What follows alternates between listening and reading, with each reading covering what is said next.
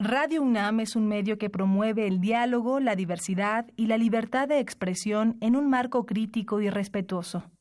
Los comentarios expresados a lo largo de su programación reflejan la opinión de quien los emite, mas no de la radiodifusora.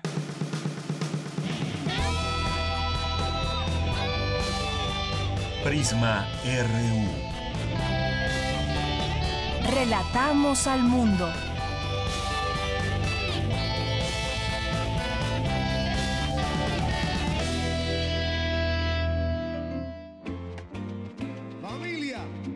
Los entierros de mi gente pobre son un verdadero espectáculo.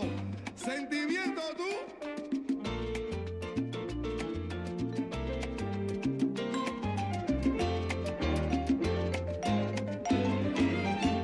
En los entierros de mi pobre gente pobre, las flores son de papel, las lágrimas son.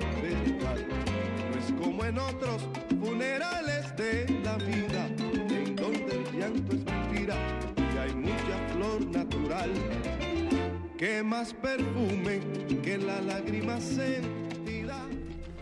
Bienvenidos, ¿cómo están? Buenas tardes. Son las 13 horas con 5 minutos. Jorge Díaz les saluda a nombre de mi compañera y titular de este espacio de Radio UNAM, de Yanira Morán. Arrancamos con un poco de rumba, refiriéndonos, por supuesto, al día de los Día de Muertos, hoy 2 de noviembre del 2017. Cheo Feliciano en la voz, una composición del gran compositor Catalino Curet Alonso, que acostumbraba a describir las tradiciones de su natal Puerto Rico. Bueno, eh, Cheo Feliciano, eh, recientemente desaparecido, el año pasado, si no mal recuerdo, y que pues nos otorga un poco de, de esta música tradicional allá en Puerto Rico. Un poquito más de rumba.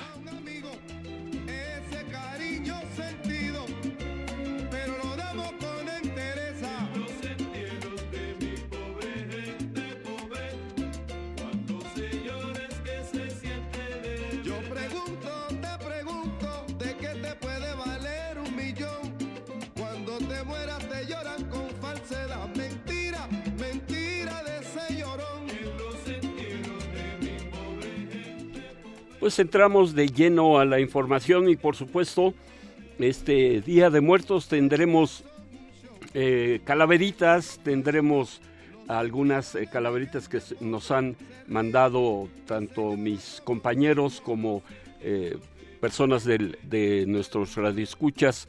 Y también hablaremos con la coordinadora del programa de arte popular de la Secretaría de Cultura, la historia, la evolución de la celebración del Día de Muertos, una nota de mi compañero Abraham Menchaca eh, refiriéndose a los gastos funerarios, algo que tarde o temprano tendrá que llegar. Y eh, hablaremos también con Eunice Rendón, coordinadora de Agenda Migrante, la detención de esta niña Rosa María Hernández y la defensa de los Dreamers serán los dos temas que trataremos con ella y también hablaremos con el dueño de la firma First National Security en torno al decomiso de 1.500 cajas de seguridad por parte de la PGR allá en el estado de Quintana Roo. Quédese con nosotros porque le tendremos mucha, mucha información.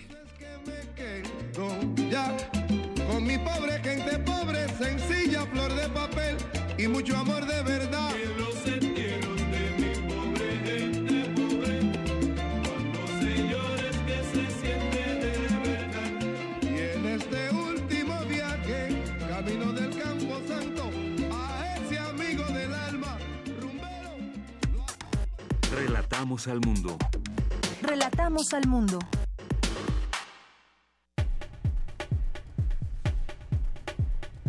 Y arrancamos con la información. José Jalabe Sherem, jefe de la División de Estudios de Posgrado de la Facultad de Medicina de la UNAM, fue condecorado con el Premio a la Excelencia Médica 2016 del Centro Médico ABC por su producción académica y sus contribuciones a la medicina interna. La comprensión de los valores y las creencias de nuestros pacientes hacen la diferencia entre un médico competente en lo biomédico y uno con sensibilidad humana. Un buen médico tendría que tener ambas cualidades. Por un lado, los conocimientos y habilidades de la disciplina para diagnosticar y tratar con eficiencias las enfermedades de sus pacientes y por otro, la calidez que otorga para ayudar a su paciente a lidiar con su angustia y consternación. El profesionalismo es un contrato moral en el cual el médico se compromete a estudiar permanentemente para no rezagarse en sus conocimientos, ya que le puede hacer daño al paciente al no estar actualizado, pues evita que pueda brindar atención con los avances terapéuticos de su tiempo. La Policía Federal y la Universidad Nacional Autónoma de México crearán el primer laboratorio de vida silvestre forense ambiental que será un referente en Iberoamérica en materia de investigación sobre el tráfico de especies en peligro de extinción. En información nacional, el gobernador de Nuevo León, Jaime Rodríguez Calderón, el Bronco, acudió a declarar de, manera voluntaria a la Procuraduría General de la República por el presunto lavado de dinero de 100 millones de pesos en, lo eh, los que está implicado el Partido del Trabajo. Un juez federal concedió un amparo al ex gobernador de Sonora, Guillermo Padres, quien es acusado del delito de operaciones con recursos de procedencia ilícita. Durante su visita a México, el ministro para Europa y Asuntos Exteriores de Francia, Jean Yves, dio a conocer que su país colaborará en la reconstrucción de distintos inmuebles en la Ciudad de México que resultaron afectados por el sismo del pasado 19 de septiembre. El secretario de Seguridad Pública de la Ciudad de México, Irán Almeida, designó nuevos mandos en la dependencia con la finalidad, dicen, de aumentar la productividad de la policía. El Instituto Nacional Electoral informó que al 31 de octubre la aplicación móvil diseñada para registrar firmas de ciudadanos aspirantes a candidaturas independientes a la presidencia de la República, Senado y diputados registró 252.431 apoyos. Según cifras del INEGI, en 2015 eh, las enfermedades del sistema circulatorio representaron la principal causa de muerte en México. De las 650.000 defunciones, el 15% correspondió a muertes por diabetes mellitus. A partir de hoy, el sistema de alerta sísmica para la Ciudad de México estará disponible a través de la aplicación móvil 911. El servicio será gratuito y está disponible para teléfonos móviles con sistema iOS o Android. La única diferencia entre ambos es que para Android la alerta se activará, se activará aún y cuando el celular esté apagado o en modo de silencio. Para el iOS solo quedará registrado el mensaje de aviso. De acuerdo con un informe de la Administración para el Control de de drogas, organizaciones criminales chinas asentadas en la Ciudad de México ayudan a los carteles, eh, mexicanos a lavar, sí, a lavar dinero obtenido del tráfico de estupefacientes. La moneda digital Bitcoin escaló por encima de los siete mil dólares por primera vez en su historia desde que comenzó el año. Bitcoin aumentó su valor siete veces.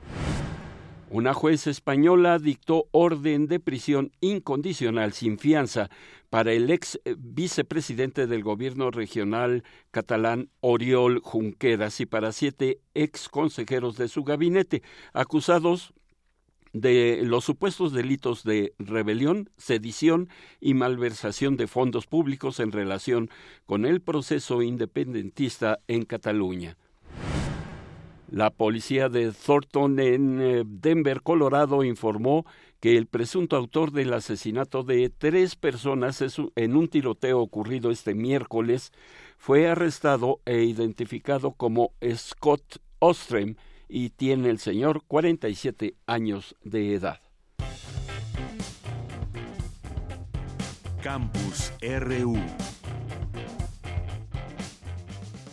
Y como se lo anuncié, el día de hoy, Día de Muertos, es una de las tradiciones prehispánicas y de profundo cariño y respeto en México. Mi compañera Dulce García nos preparó la siguiente información. La muerte es un fenómeno del cual no podemos escapar. Todo aquel que vive tiene por seguro que morirá. Por tanto, se trata de una de las etapas más temidas por los seres humanos, ya que sea cual sea la interpretación que hagamos sobre este fenómeno, terminará siendo un misterio que solo descubriremos cuando llegue el momento de partir. Soren Kierkegaard desde siempre la muerte ha generado diversas interrogantes en el ser humano, que si es el final de un ciclo o el trayecto a otro, que si hay algo después de la muerte, que si se llegará al cielo o al infierno. En México la cultura funeraria se ha convertido ya en un símbolo de identidad nacional. Sin embargo, la idea de la muerte que hoy tenemos difiere mucho de la que se tenía en el mundo prehispánico. ¿Acaso de verdad se vive en la tierra? No para siempre en la tierra, solo un poco aquí. Aunque sea jade, se quiebra. Aunque sea oro, se rompe. Aunque sea plumaje de quetzal, se desgarra. No para siempre en la tierra, solo un poco aquí. Nezahualcóyotl.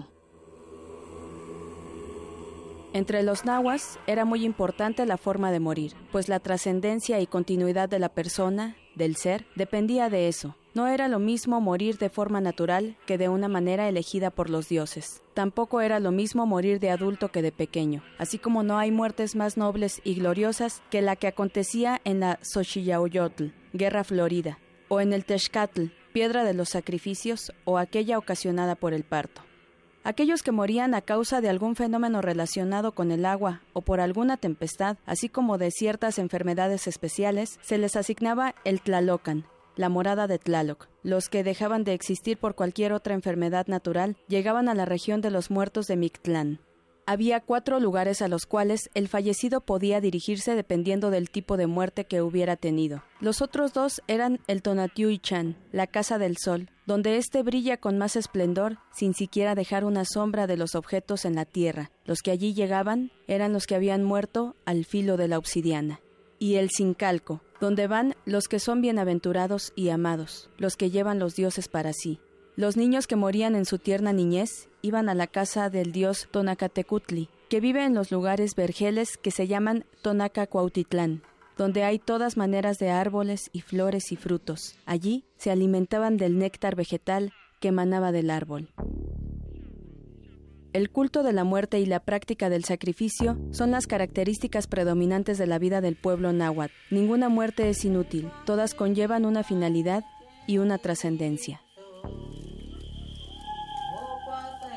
Ella no se imaginaba la muerte sino de un modo tranquilo, tal como un río que va creciendo paso a paso y va empujando las aguas viejas y las cubre lentamente, mas sin precipitarse, como lo haría un arroyo nuevo. Juan Rulfo. En México, la muerte es continua, seguirá siendo representada como un viaje que lanzará murmullos de la gran diversidad de creencias que caracterizan a nuestro país. Para Radio UNAM, Dulce García.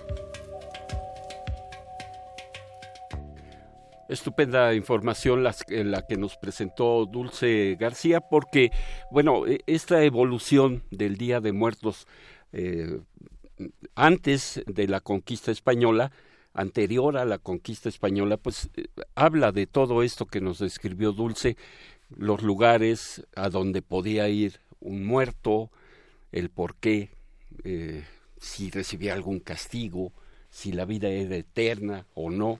Bueno, pues de, de, eso hablaremos en unos minutos más con Amparo de Jesús Rincón Pérez, que, ah, bueno, me dicen que ya está en la línea Amparo de Jesús Rincón Pérez, coordinadora del programa de arte popular de la Dirección General de Culturas Populares, Indígenas y Urbanas de la Secretaría de Cultura. Amparo, buenas tardes, ¿cómo está?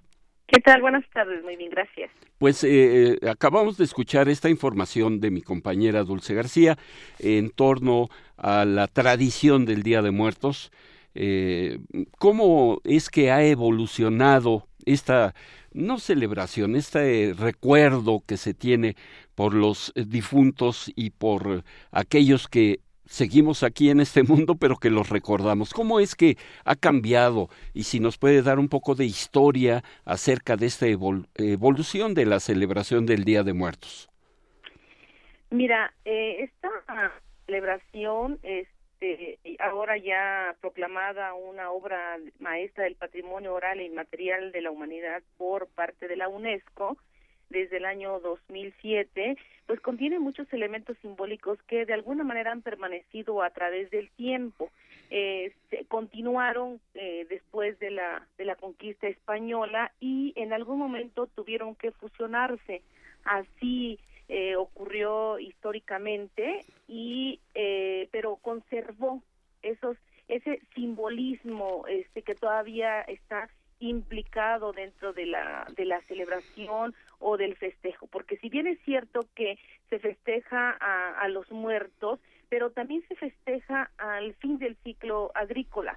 Por eso es que eh, así como la tierra nos dio verdad para vivir todo un año pues así hay que agradecerle. Y finalmente está implicado un simbolismo eh, entre vida y muerte porque todo lo que nace tiene que morir forzosamente. Eh, el ser humano, este, las plantas, eh, los animales y, y, demás, ¿no? Entonces es un ciclo que se continúa y para eh, dar continuidad a ese ciclo eh, se desarrolla esta importante festividad en la mayoría de los pueblos indígenas y campesinos de nuestro país, que su origen eh, viene a, marcar el fin del ciclo agrícola. A partir de ese momento, la, la tierra entra en un descanso, ¿verdad? Hay que dejarla descansar para que recupere sus fuerzas y en el siguiente ciclo esté lista para volver a sembrar, para volver a dar vida. Por eso la, la festividad del día 2 de noviembre tiene que ver con esos elementos agrícolas y, del ciclo, o sea, eh, está implicada el agua, el aire, eh, el, lo que es todo lo que la tierra nos nos ofrece y por supuesto la, la energía, ¿verdad? La luz, el sol y, demás. Bien, es eh, de alguna forma describir eh, eh, esta evolución también energética, vamos, que el, el hecho de dejar descansar a la tierra, al agua, al mismo fuego, a todos los elementos que tenemos en este mundo, es eh, parte justamente de, del manejo de la energía que tenemos nosotros en México. Nuestras tradiciones, la defensa de ellas, tiene que ver algo con, con el, la cuestión espiritual o de energía, eh, eh, Amparo. Sí, sí, por supuesto, ¿verdad? Este, recordemos que el principio de la energía no se crea ni se destruye, simplemente se se transforma y, y nosotros también necesitamos este agarrar energías para poder continuar después de, de procesos este, difíciles complicados y, y, incluso de la misma muerte de los que ya se nos adelantaron pues viene un proceso pues de pérdida de energía y tenemos que los que seguimos verdad pues sacar esas energías de, de a ver dónde para poder continuar. Y el recuerdo que hacemos sobre estos eh, eh, seres que ya no están con nosotros, pues no solamente es una continuidad de, quiénes somos, de nuestras raíces, de, de lo que es nuestro patrimonio, sino también es parte de esa memoria histórica que creo que es uno de los elementos que eh,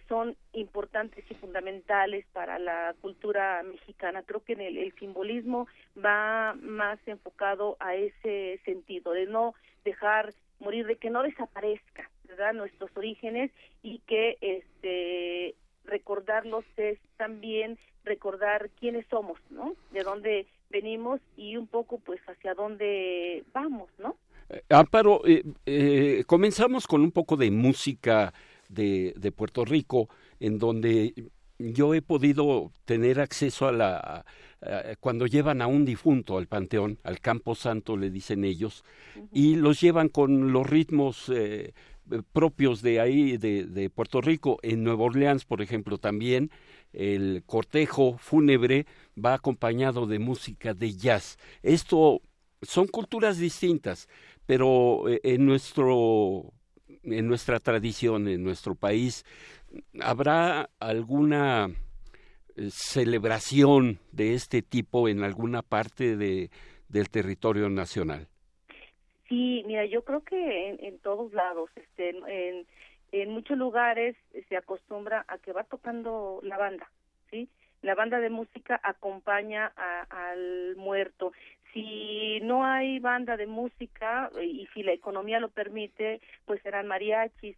Si no son mariachis, será un trío huasteco. Si no es un trío huasteco, será eh, a lo mejor es cantos eh, eh, a capela este pero la música es parte también muy importante de, del rito funerario no y y no nada más para llevar al muerto hacia su última morada, sino también para recordarlo. En estos días los panteones se llenan de, de, música y dependiendo de dónde era, pues hay que recordar, ¿no? Con trío norteño, con este, con, con lo que sea.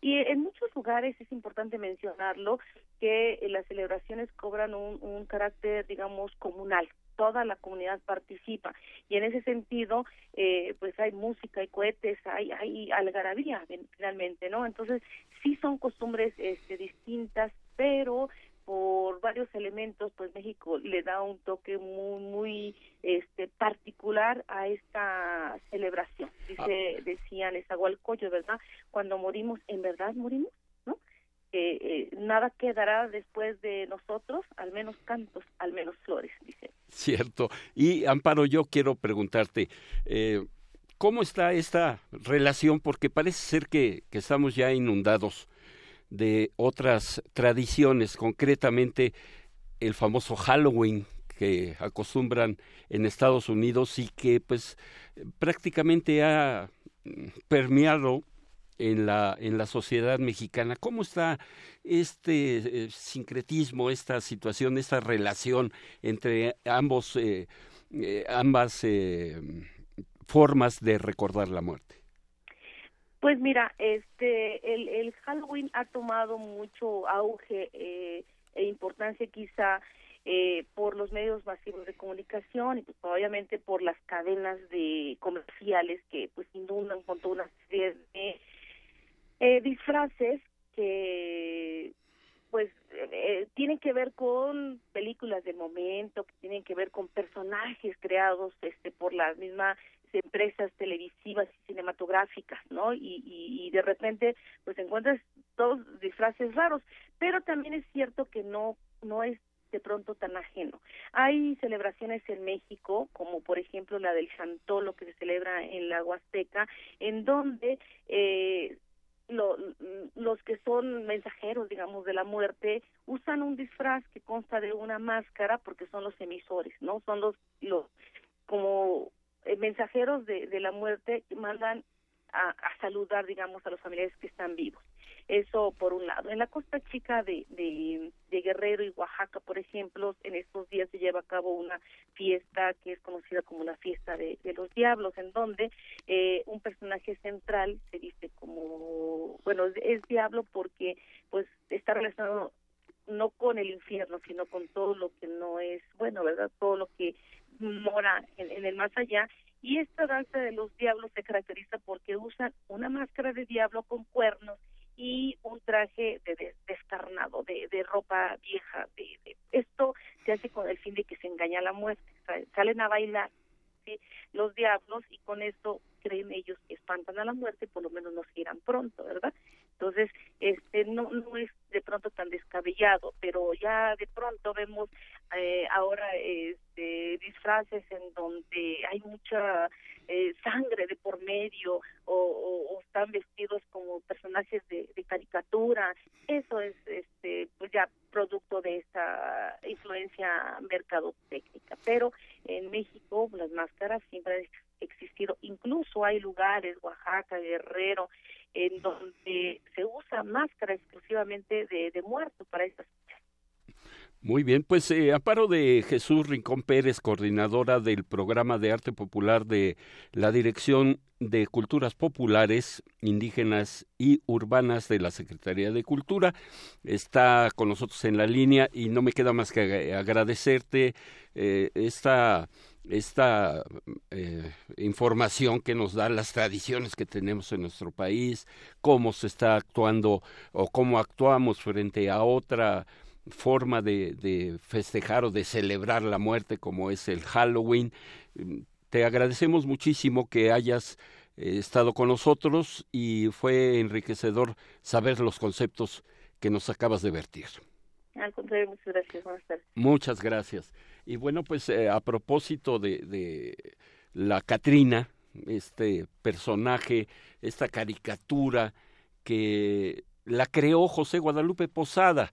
Él es, era originario de Aguascalientes, que en sus inicios se llamó la calavera garbancera. La palabra garbancera hacía referencia a personas de sangre indígena que dejaron de vender maíz para vender garbanzos. Las, las, garbanceras pretendían ser europeas y negaban su raza y cultura. Otro dato interesante de la Catrina es que la primera versión está grabada en metal y originalmente no estaba vestida, solo aparecía con el sombrero clásico. Como la conocemos ahora, no fue sino hasta 1947 cuando Diego Rivera la vistió para uno de sus murales. Ahí un dato de la Catrina. Ah, y eh, bueno, le comenté que Abraham Menchaca eh, nos preparó una nota en donde casi el 50% de los mexicanos no, no tenemos esta cultura de la prevención de gastos funerarios.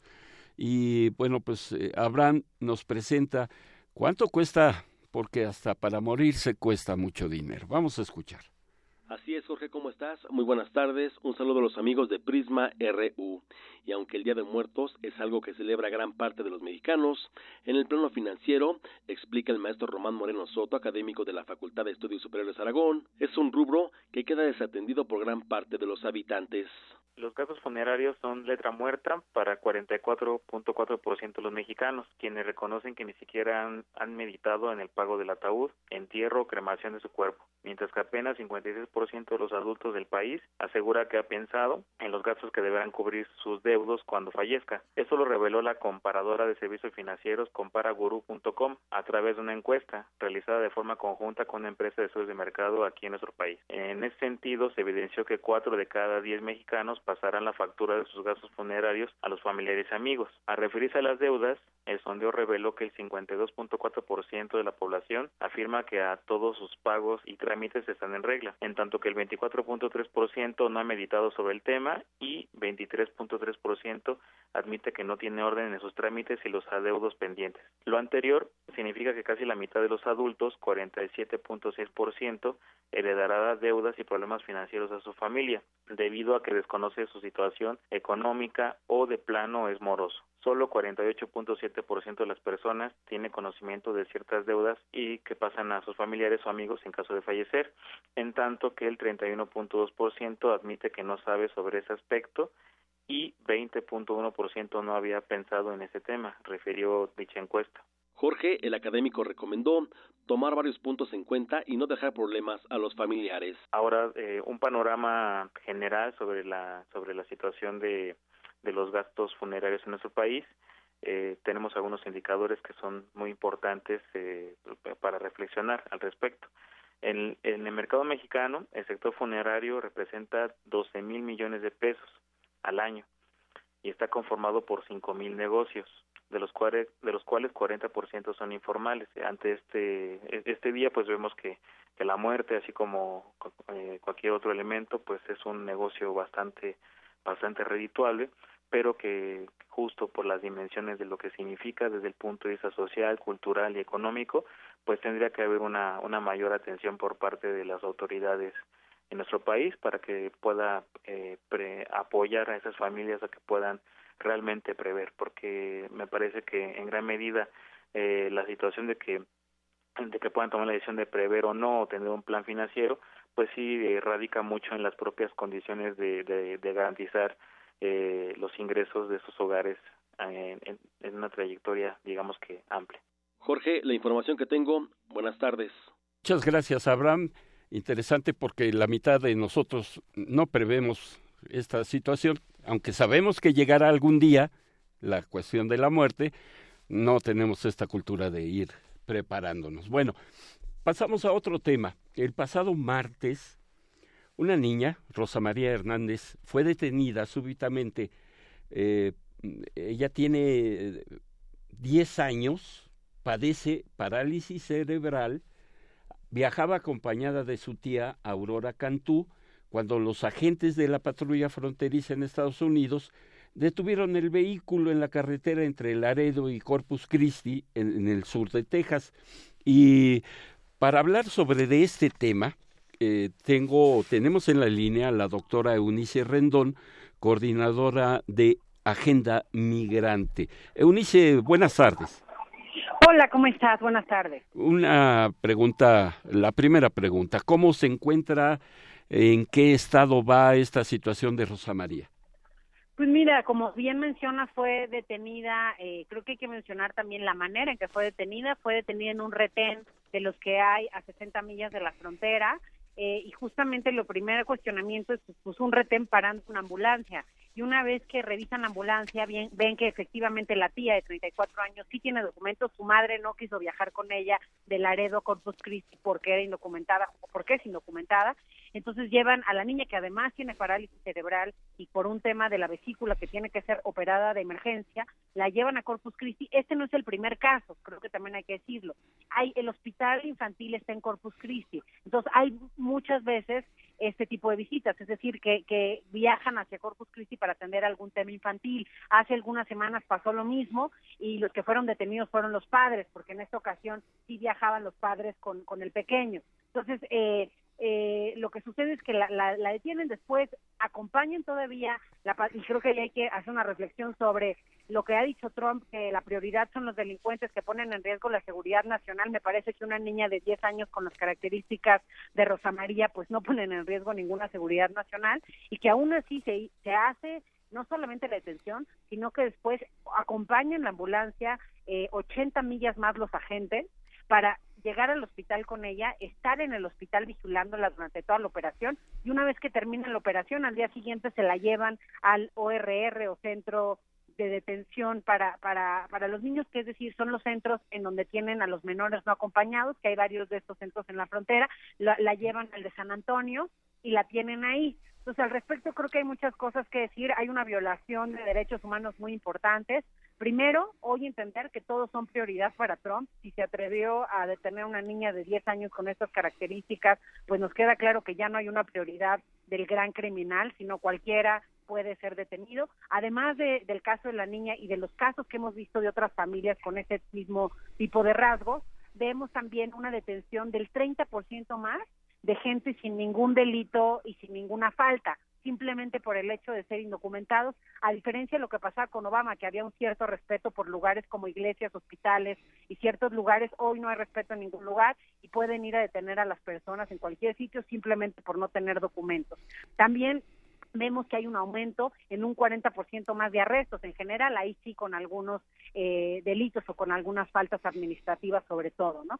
En el otro tema a mencionar es que ACLU, que básicamente ha sido la organización pues más importante en la defensa de nuestros connacionales en esta desde antes, pero en esta etapa de Trump han sido fundamentales, pues ya unido con 174 organizaciones firmaron ya una petición para para que no se deporte y no no sea esta niña remitida eh, más bien que sea liberada de, de, manera inmediata de este centro y que pueda ser regresada a su madre, ya que esto está además establecido en la Constitución, en la Declaración de Flores y en algunas de las leyes relacionadas con los temas eh, para la prevención de trata. Entonces es muy importante y es lo que mencionan los abogados expertos eh, al respecto, aliados también de Agenda Migrante con quienes tuvimos comunicación el día de ayer, es que se están violando estos principios. El principio máximo es que el, niño eh, tenga eh, ahora sí que el mejor bienestar y el mejor bienestar en el caso de Rosa María por su condición de salud y por su condición preoperatoria, pues no es estar en un centro de detención, más sabiendo que su madre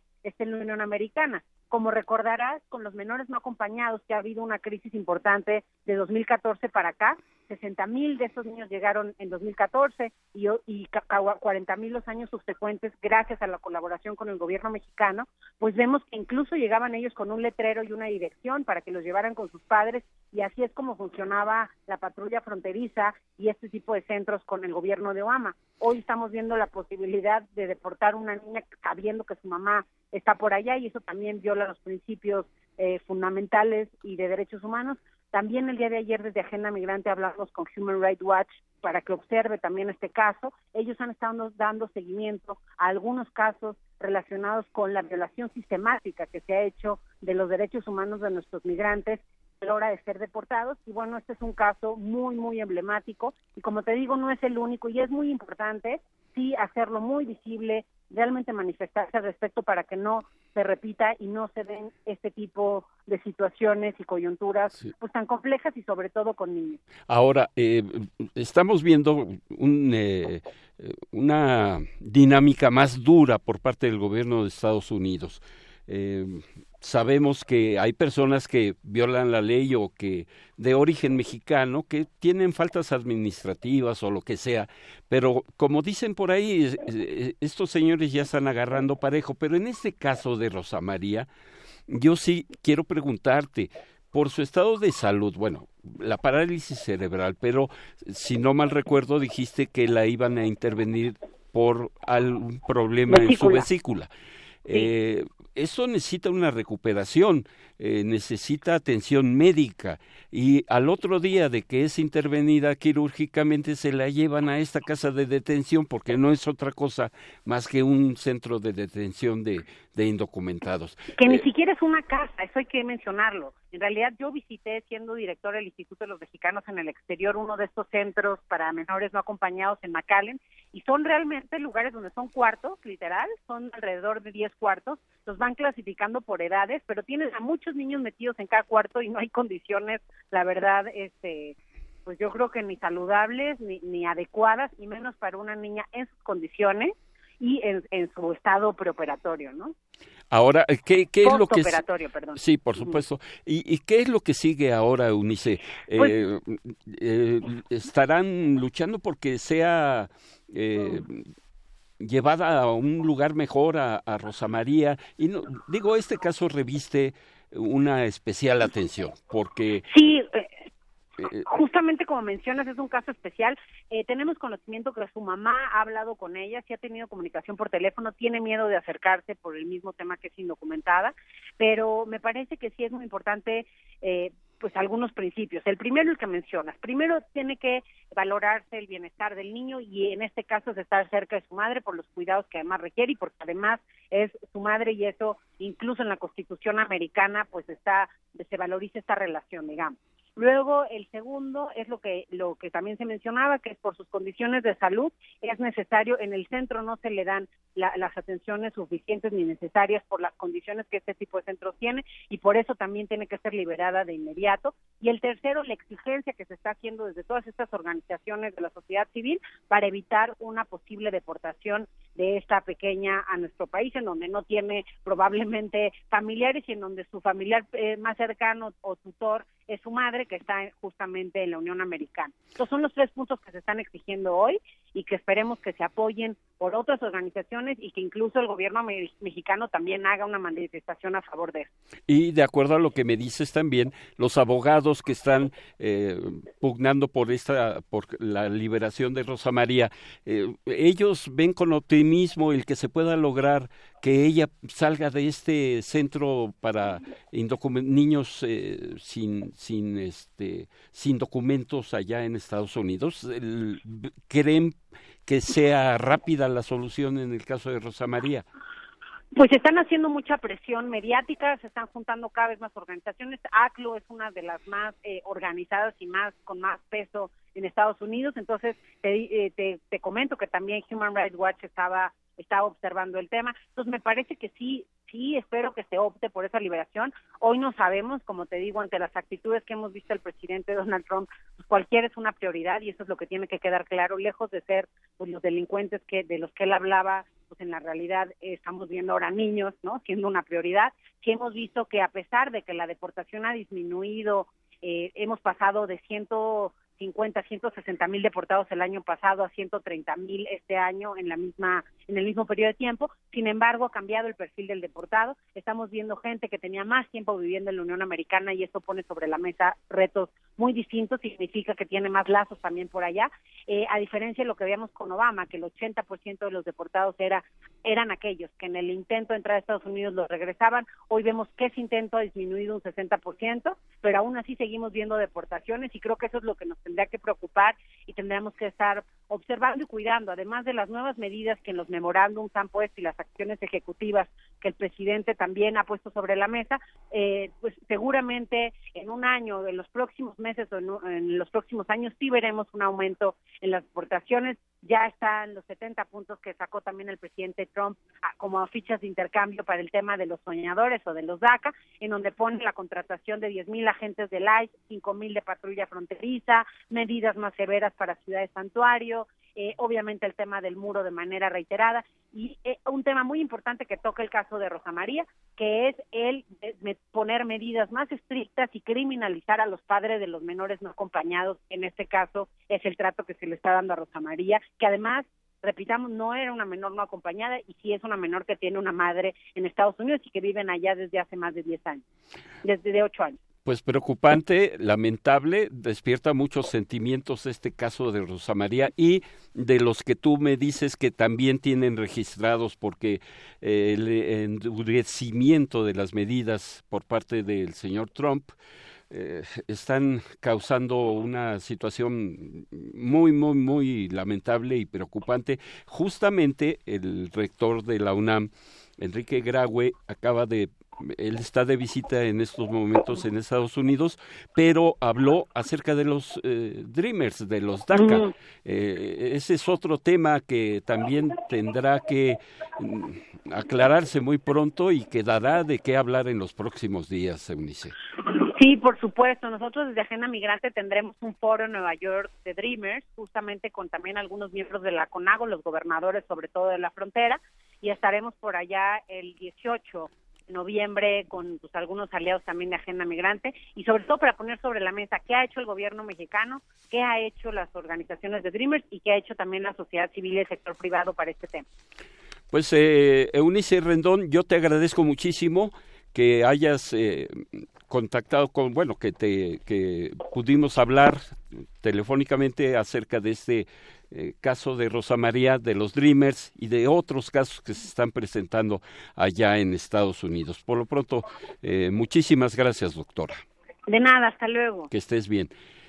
Bueno, pues ahí está el, sobre la mesa el tema de Rosa María. Y antes de, de, darle entrada a mi compañera Tamara Quiroz, quien ya se encuentra aquí en la cabina con la sección de cultura, una calaverita que nos mandaron refiriéndose al equipo de Prisma RU, dice, el señor de la radio Jorge Díaz, que de buen ánimo llegó, encontró pan en migajas y de enojo se colgó. Vienen corriendo las niñas, sin embargo, el productor pidió sus notas. En eso cayó el coordinador con todo y entrevistas. Néstor pidió a Tamara entrar rápido a cultura. En este Día de Muertos, esos son los de Prisma, solo echan puros cuentos.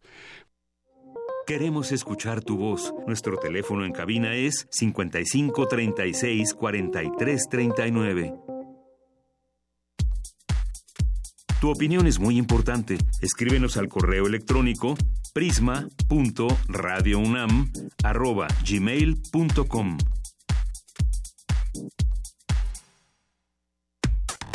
Relatamos al mundo. Relatamos al mundo. Porque tu opinión es importante, síguenos en nuestras redes sociales, en Facebook como Prisma RU y en Twitter como arroba PrismaRU.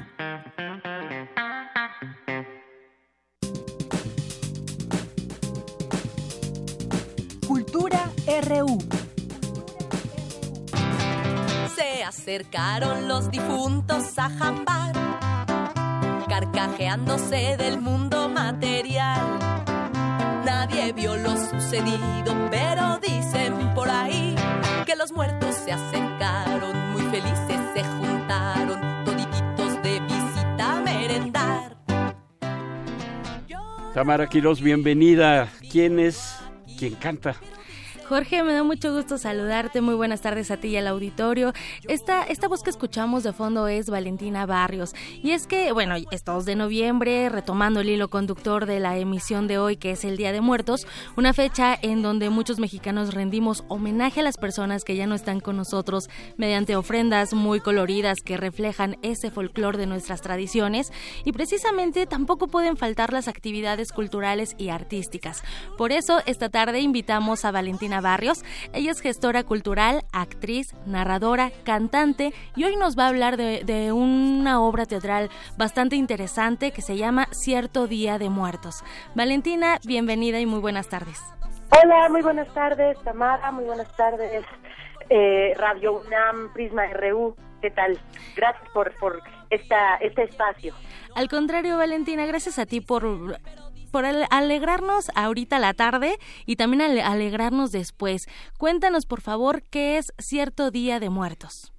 Cierto Día de Muertos es una pieza teatral para actriz con guitarra que eh, integra en, en, un montaje la, la, tradición de colocar la ofrenda de Día de Muertos y recibir a los difuntos que vienen de visita a, a, a estos lugares y, bueno, a este lugar del más acá Cierto Día de Muertos integra también la pluma de diversos escritores, es una dramaturgia construida en torno a cuentos, canciones y eh, eh, eh, con un texto versado que hila los las plumas, por ejemplo, de Triunfo Arciniegas, Emilio Carballido, Luis Bernardo Pérez, leyenda, la leyenda náhuatl del, del Nahual, y la vida y la muerte y así también se habla un poco por ahí de una leyenda que se cuenta del otro lado y que también se vino para acá del otro lado del charco y del otro lado de, del país esta esta tradición que pues nadie le invitó a pasar pero se quiso quedar y pues con todo y todo vamos a montar un hermoso altar esa, esa eh, precisamente, ¿no? La muerte, la vida y ese equilibrio en las leyendas también y sobre todo, bueno, por lo que escucho en este, en este montaje es ese ritual de la ofrenda, ¿no? Cuando vas al mercado, cuando te preocupas qué alimento era el que le gustaba a esa persona a la que le vas a rendir ese homenaje para ponerlo en su foto y que también sea recordado de cierta forma. Precisamente, y bueno, pues en esta obra, eh, la más viva, la única viva es Ofelia. Ella va a recibirnos en su casa eh, y pues nos invita a conocer a algunos difuntos que traen estas historias eh, que por momentos son hilarantes, son momentos muy graciosos y divertidos y también nos lleva al, al recuerdo, a la nostalgia, a profundizar en ese sentir que, que, que tanto eh, admira el mundo de, de los mexicanos que podemos pues eh, tocar estos dos puntos de la nostalgia, la tristeza, el dolor, con la esperanza, la sonrisa y, recordar a nuestros muertos desde la alegría y la fiesta. Así es, y sobre todo que la risa es como, a veces podría ser como una careta, a lo mejor también es como un escudo, también a lo mejor es como un placebo para evitar ese dolor que es la muerte. Claro, es una forma de protegernos ante el dolor y bueno, la pasamos bien cantando y rezando. Oye, Valentina, este 2017 se cumplen 12 años de la presentación de este montaje. Eh, los tiempos cambian, también las personas, vamos evolucionando. ¿Cómo ha cambiado la representación de Cierto Día de Muertos? Cierto Día de Muertos es una producción actual de Dilit, autoproductora de arte, que ha, ha acompañado esta transformación digamos, en esta ocasión, eh, voy a ir de, de adelante hacia atrás. eh, tenemos, sí, esta decimosegunda temporada y nos congratulamos porque tenemos como invitada a María Silva, que es una reconocida dramaturga, actriz uruguaya, radicada en Costa Rica, que está aquí como directora huésped, digamos, para ajustar unas tuercas, ¿no? Porque toda pieza teatral, todo espectáculo tiene este pues un andamiaje y este se ha ido construyendo a lo largo del tiempo em, eh, con el apoyo en, a la mitad del camino, por ejemplo, de una beca del FONCA que eh, obtuve en 2010 para em, eh, profundizar en la investigación de, cada uno de los elementos y de los tipos de, de, de festejo en el país, ¿no? Entonces, esto fue en 2010, hace siete años, en donde dio un vuelco la obra que había nacido, eh, surgido pues de, de, algo que en principio era una puesta en escena escolar en donde sucedían otras cosas en escena. Todo giraba en torno al altar, pero el, la, la, cuando yo la tomo y la empiezo a trabajar es a partir de la narración y de las canciones, eh, donde se integraban otros cuentos, ¿no? Pero aquí ya hice un salto en el tiempo medio extravagante porque este, yo la tomo eh, por ahí del 2005, comienzo a trabajarla también en, el, en las aulas, en el Colegio Madrid con los niños y hacemos una gran ofrenda viva en donde todos los niños decían un verso, una calaverita del elemento que les tocaba representar. Ahí yo llevé la idea original de Elia Kret, que ella tomó eh, el, el tema de Día de Muertos para exponerlo en este eh, montaje teatral que les contaba en, en una primaria. Entonces, seguramente por ahí alguien del público dirá, ah, caray, eso a mí me suena. Y es que algunas generaciones montaron cierto Día de Muertos en, en otro formato, en donde una familia compartía historias y había una canción al final final, que es la de Cierto Día de Muertos con la que abrimos este espacio que, que tanto agradezco. Y este, y bueno, cuando yo la tomo, porque la tomo como a manera de herencia, ya que es una obra, un, una idea que surge de Elia Crot, que es mi mamá, eh, también gestora, narradora, Así es. y de mi papá la canción del final de la obra. Okay. Día de Muertos tiene esta canción que se llama Se acercan a los difuntos. Mi papá es Francisco Barrios, el más tuerzo, y bueno, pues estos dos personajes eh, juntos son dinamita. y yo dije, bueno, pues aquí tengo una linda herencia. Y ahí está el producto. trabajar, le fui dando forma, y bueno, pues a lo largo de esta historia que ya les cuento, que también pueden eh, encontrar en la página valentinabarrios.com, ahí la pueden encontrar, eh, pues pues llegamos a este momento del 2017 felices de la vida para presentar una temporada, por primera vez una temporada de varias funciones en el mismo recinto. Muy bien. ¿En dónde se están presentando y a qué hora? Estamos en el Foro Cultural Coyoacanense Hugo Argüelles, que está en la calle de Allende, número 36, en el centro de Coyoacán. Muy bien, además. Estrenamos ayer, primero de noviembre, muy felices, muy, muy contentos con la gente que nos acompañó y hoy, a partir de hoy y hasta el domingo, estamos en temporada. Y además tienen dos horarios, a las 5 de la tarde y a las 7.30, así que no hay pretexto. A partir, bueno, ya iniciaron ayer, pero hoy pueden ir jueves 2, viernes 3, sábado 4 y domingo 5, a las 5 de la tarde y a las 7.30 y el domingo a la 1 de la tarde. Exactamente. El boleto tiene un costo de 120 pesos y tenemos promociones de dos por uno y promoción familiar. Entonces acérquense a la taquilla y este y bueno pues gracias por apoyar esta producción, esta producción independiente de la autoproductora Delete de arte eh, en donde bueno pues nada se borra y todo permanece. Claro que sí, entonces ahí tenemos una opción para, para seguir conmemorando cierto Día de Muertos, un montaje para toda la familia lleno de historias acompañadas de música en vivo, esa música que también nos, nos recuerda que estamos vivos y hay que disfrutar. Muchas gracias, los esperamos. Gracias Valentina Barrios y les deseamos mucho éxito en este montaje. Saludos Tamara, saludos. Hasta luego. Don Jorge, una buena opción para, para seguir cantando, para seguir gozando también. Y, y sobre todo económico. Estoy escuchando el, el costo del boleto, 120 pesos. Dos por uno. Dos por uno. Tienen promociones y para ir a ver esta obra, cierto Día de Muertos, creo que vale la pena. Así es, y además Coyoacán, que también es, es un lugar emblemático de la Ciudad de México, donde muchos se reúnen precisamente en esta fecha. A veces no se puede ni caminar, a veces sí. Entonces también es, es un buen pretexto para acudir. Y bueno, algo que tampoco puede faltar, ya lo hemos escuchado también, son estas, eh, las calaveritas literarias, ese conjunto de versos festivos que se componen a un vivo como si estuvieran muerto. Don Jorge Auditorio, Francisco Vélez, eh, egresado de la Facultad de Música de la UNAM, nos comparte una calaverita y se las vamos a leer. En los lúgubres confines por el sur de la ciudad, llegan damas y catrines hacia la universidad. Hoy el metro va hasta el gorro, hippies, nerds y varios darks, hipster, fresas y hasta porros de los que escuchan metal. No faltaron los artistas que llegaron hasta acá.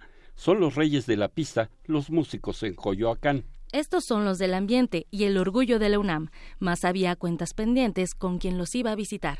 Una oscura damisela que se carga mucha gente caminaba por la escuela y a todos les daba muerte. No importaba si es cantante o si estaban de intercambio, todos caben en su bolsa que llevaba el camposanto. A otros, que libró de males y de aquel ruido infernal, fueron los de los metales que no paraban de sonar. A guitarros y pianistas se cargaba sin decirles, y hasta algunos violinistas que también se daban por miles. Esta vez entró triunfante, cargó a todos con desdén y ahora sí logró llevarse a la maestra T. de Frank. Brindó contenta la muerte y no enfrentó dificultad, pues dejaba ya sin gente nuestra querida facultad. Bueno, pues eh, unas calaveritas que... muy eh, creativas. muy creativas de, de este eh, egresado o egresado, egresado de la Facultad de Música de la UNAM, Francisco Vélez, que nos las mandó compartiendo lo que él, él le escribió a la Facultad de Música de la UNAM. Pues felicidades. Por hoy me despido y les deseo una excelente tarde. Gracias, Tamara. Bueno, pues vamos a un corte y regresamos.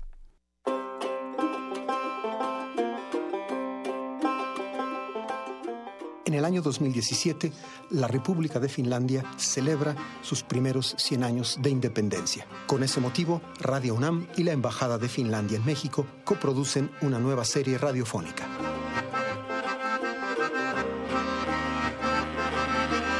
Soy Juan Arturo Brennan y los invito a escuchar Finlandia, 100 años, 100 músicas. Aquí en Radio UNAM FM los martes y los viernes, un poco después de las 10 de la mañana, terminando primer movimiento. Finlandia, 100 años, 100 músicas.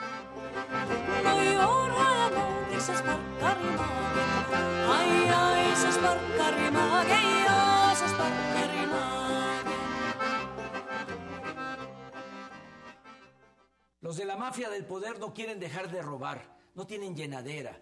Por eso andan asustando, diciendo que somos populistas o nos comparan con Maduro o con Trump. Mándalos por un tubo, no tengas miedo. El cambio va a ser ordenado y pacífico. Llevamos años luchando y no se ha roto un vidrio. Ten confianza. Lo único que queremos es acabar con la corrupción, que haya trabajo, que haya seguridad y bienestar para todos. Morena, la esperanza de México. El concepto de universidad apela al conjunto de conocimientos que satisfacen una amplia gama de curiosidades. Literatura, música emergente, sexualidad y erotismo, cine, tecnología, política, arte y actualidad. Cuando cae la noche, la radio se refresca para los oídos estudiantiles. Resistencia modulada. Menos aula y más campus. De lunes a viernes, de las 20 a las 23 horas. Por el 96.1 de FM. Radio UNAM. Experiencia sonora. Porque tu opinión es importante, síguenos en nuestras redes sociales, en Facebook como Prisma RU y en Twitter como arroba PrismaRU. Relatamos al mundo. Relatamos al mundo. Qué bueno que sigue con nosotros. Le voy a leer otras calaveritas que nos han estado enviando para Prisma RU aquí en Radio UNAM. Una de ellas dice, la calaca muy floreada quería contarnos noticias del inhóspito más allá de, Yanira. Como siempre, el micrófono prestó. Sabe que el diálogo eterno es fuente de inspiración. Otto Cázares descubrió cartografías muy lejanas. Filosofía hay en los versos, la huesuda lo alumbró, así que vuelve a la radio a dar a las palabras de vida que no mueran esos mundos, si se puede, a ver quién escucha. Todos los, todos los lunes ahí llega en Radio UNAM. Es la cita. Y continuamos con más información. Es el turno de mi compañera eh, Virginia Sánchez. Vicky nos presenta esta nota que, eh, bueno, vamos a escuchar que aumentan los casos del síndrome de ojo seco Virginia Sánchez tiene la información. ¿Qué tal, Jorge? Muy buenas tardes a ti y al auditorio de Prisma RU. Los ojos, además de ser los órganos con que desarrollamos el sentido de la visión, también se dice que son el espejo del alma. ¿Será porque a través de ellos también manifestamos esas emociones que se van registrando en nuestro andar vital? A través de los ojos se establece nuestro primer medio de comunicación, el llanto, cuando somos bebés, aunque después también nos sirve para desahogar momentos de tristeza o de alegría. Así que se imaginan lo que significa que por más que sientan el deseo, no pueden salir lágrimas de sus ojos? Pues eso es lo que padecen las personas diagnosticadas con el síndrome de ojo seco. Este padecimiento se desarrolla de manera lenta y progresiva y se presenta cuando una persona no tiene la cantidad y calidad suficiente de lágrimas para lubricar el ojo, específicamente la córnea, lo cual es necesario para evitar infecciones y mantener una visión clara. Selene Molina Cruz, del posgrado de biomédicas de la UNAM e integrante del Consorcio Mexicano para el Estudio de la Microbiota y del Microbioma Humano, señala algunos de los síntomas y a qué sector de la población afecta más que básicamente 9 de cada 10 pacientes que entran tienen síndrome de ojo seco y básicamente esta afección es una ausencia o una falta de la secreción de la lágrima en el ojo. Cuando llega a faltar provoca muchos síntomas como de dolor, enrojecimiento y en casos muy severos llega el paciente a perder la vista. Las personas que son más afectadas en la población son las mujeres, a partir de los 40 años. Algunos de los factores que propician la sequedad del ojo son la permanencia en lugares cerrados con aire acondicionado, fijar la mirada mucho tiempo en todo tipo de pantallas, ya que se disminuye el parpadeo, el cual es esencial para la lubricación. De hecho, el diagnóstico se realiza a través de la revisión de párpados, la frecuencia de parpadeo, cantidad y calidad de la producción de lágrima, medición de la altura del menisco lagrimal inferior, la sensibilidad corneal y evaluación de las estructuras oculares, entre otros estudios. Es importante resaltar que el trabajo de investigación que realiza Selene Molina Cruz para su tesis de doctorado se basa en el estudio de fragmentos del ácido desoxirribonucleico extraídos de biopsias de la conjuntiva tanto de ojos sanos como de ojos con el síndrome de ojo seco, para determinar desde un enfoque metagenómico y con herramientas bioinformáticas qué comunidad bacteriana reside en la conjuntiva de ambos casos y ver si hay diferencias. Hasta aquí la información. Muy buenas tardes. Gracias, Vicky. Por cierto, esto me, lleva a que he visto a muchas personas en el transporte público eh, simplemente caminando por la calle y que van con su celular chateando y bueno, pues también pueden llegar a tener este síndrome de, de ojo seco de acuerdo a lo que nos describe Vicky. Bueno, eh, Cristina Godínez nos presenta esta nota la acumulación por desposesión y disyuntivas del derecho y el Estado en México. Escuchemos.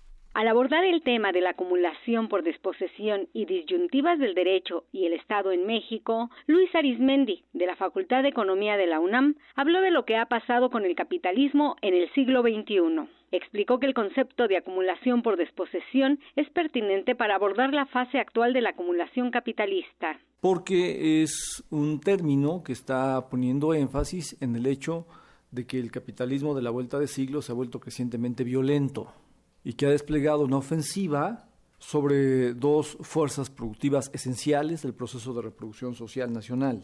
En primer lugar, sobre bienes públicos, esto es algo inmediatamente identificable, pero también, en segundo lugar, y esto es más profundo que lo anterior, hay una ofensiva desplegada para llevar a cabo la apropiación inédita, el capitalismo no lo había hecho nunca antes, sobre bienes comunes bienes comunes que nunca habían sido antes objeto de apropiación privada, ahí hay una ofensiva inédita. Por ejemplo, la ofensiva sobre la apropiación privada de eh, los códigos genéticos o sobre el agua. Luis Arismendi afirmó que no hay economía mundial sin relaciones de poder permanentes y que en las relaciones de poder de la economía planetaria la renta tecnológica es un arma clave. La renta tecnológica es un arma clave para la ofensiva del capital metropolitano contra los capitalismos periféricos y la renta natural como fuente de la renta nacional es una mediación imprescindible para que los capitalismos periféricos intenten defenderse de la ofensiva que despliegan sobre ellos los capitalismos metropolitanos. Insaciados, insaciables, los capitales de la metrópoli siempre buscan más, la maximización de su tasa de acumulación, así que buscan investir las formas defensivas que despliegan los capitalismos periféricos. Los capitalismos periféricos están imposibilitados para hacer el doble de los capitalismos metropolitanos. Todas estas ilusiones de que los países de América Latina podrían ser el doble, si no de Estados Unidos o de Inglaterra, al menos sí de Portugal. Todas estas ilusiones tienen que ver con no captar cómo funcionan las complejas relaciones de poder de la economía planetaria. Es imposible. Por último, dijo que hay una relación de poder estructural, ya que aunque haya mundialización de las revoluciones tecnológicas, estas se difuminan sobre la economía mundial en función de la estructura tecnológica. Este es mi reporte. Buenas tardes. Queremos escuchar tu voz. Nuestro teléfono en cabina es 55 36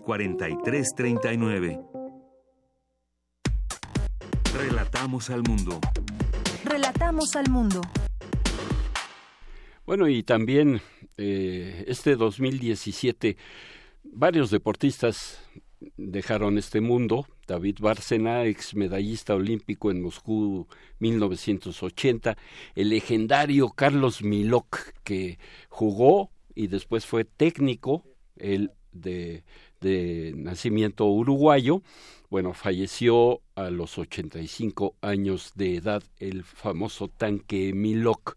Eh, también en abril, Jesús Alvarado Nieves, tal vez usted no lo ubique, pero un luchador profesional de los brazos, así se hacían llamar ellos, brazo de oro, brazo de plata. Y, bueno, pues a este señor que también le decían el Super Porky, falleció víctima de, de un eh, infarto eh, cardiovascular. Bueno, el luchador también Fishman, un legendario luchador, y el legendario también Ultiminio Ramos, nacido en Cuba, pero que fue adoptado en, en México de hecho, se quedó a vivir en nuestro país después de convertirse en el monarca pluma, tanto de la Asociación Mundial de Boxeo como del Consejo Mundial de Boxeo. Ahora ya hay muchos eh, organismos de estos que hacen campeones a, mucha gente, pero anteriormente nada más era la Asociación Mundial y el Consejo Mundial de Boxeo.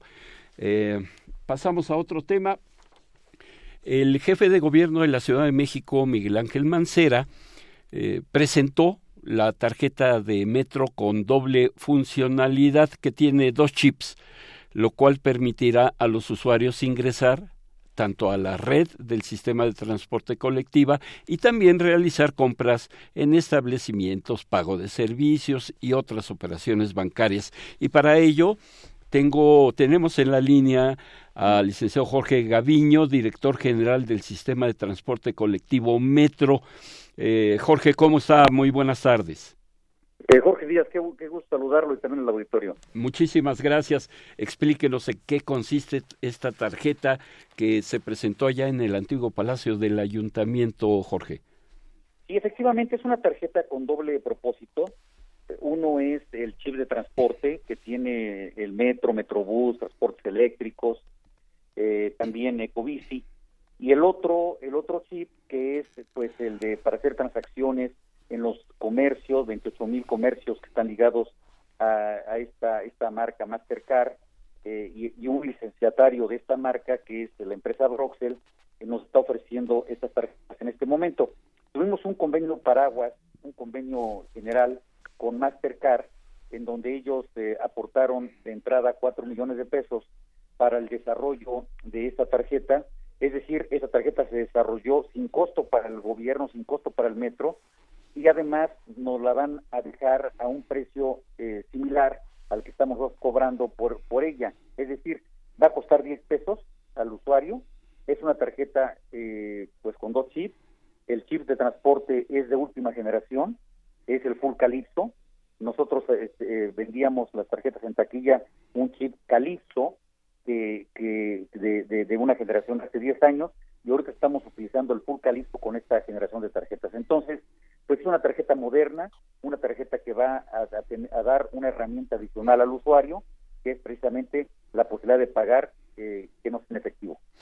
Muy bien, y eh, según la información que tengo yo aquí a la mano, eh, con esta tarjeta del metro, eh, se consigue estar a la altura de ciudades como Londres o Singapur, incluso supera a Nueva York en esa, con esa decisión.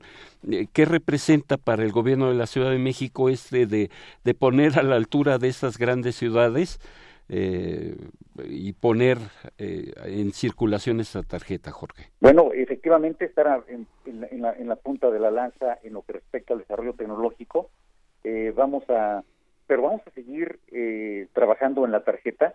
Eh, esto ya es un gran logro, tener una tarjeta con doble propósito, dos chips, es decir, son dos tarjetas en una, pero vamos a seguir evolucionando la idea es llegar a, no tener dos saldos en una tarjeta, sino tener un solo saldo eh, para que evolucionemos de esta manera y tengamos la posibilidad de, que los pagos sean un solo y no hacerlo en dos en dos instancias. En este momento, la, esta tarjeta tendrá que ser eh, eh, pagada en lo que respecta al transporte en las taquillas del metro y los demás pues eh, ir a, pues a los eh, bancos ir a, a, los comercios para hacer pagos. Entonces la idea es seguir evolucionando. Entonces es una cosa muy importante para la ciudad. Ahora, Jorge, en el caso de que se llegue a perder la tarjeta o que simplemente se la roben a uno, eh, porque pues, en el transporte público hay gente que, que, se dedica a eso, ¿cómo la podemos recuperar o, o qué, qué, qué, qué opción le dan ustedes al usuario? Bueno, en lo que respecta al saldo del, del, del metro, sí, pues se, perdería, eh, pero son un máximo de 120 pesos eh, lo que se le puede introducir a la tarjeta en el saldo de, del metro.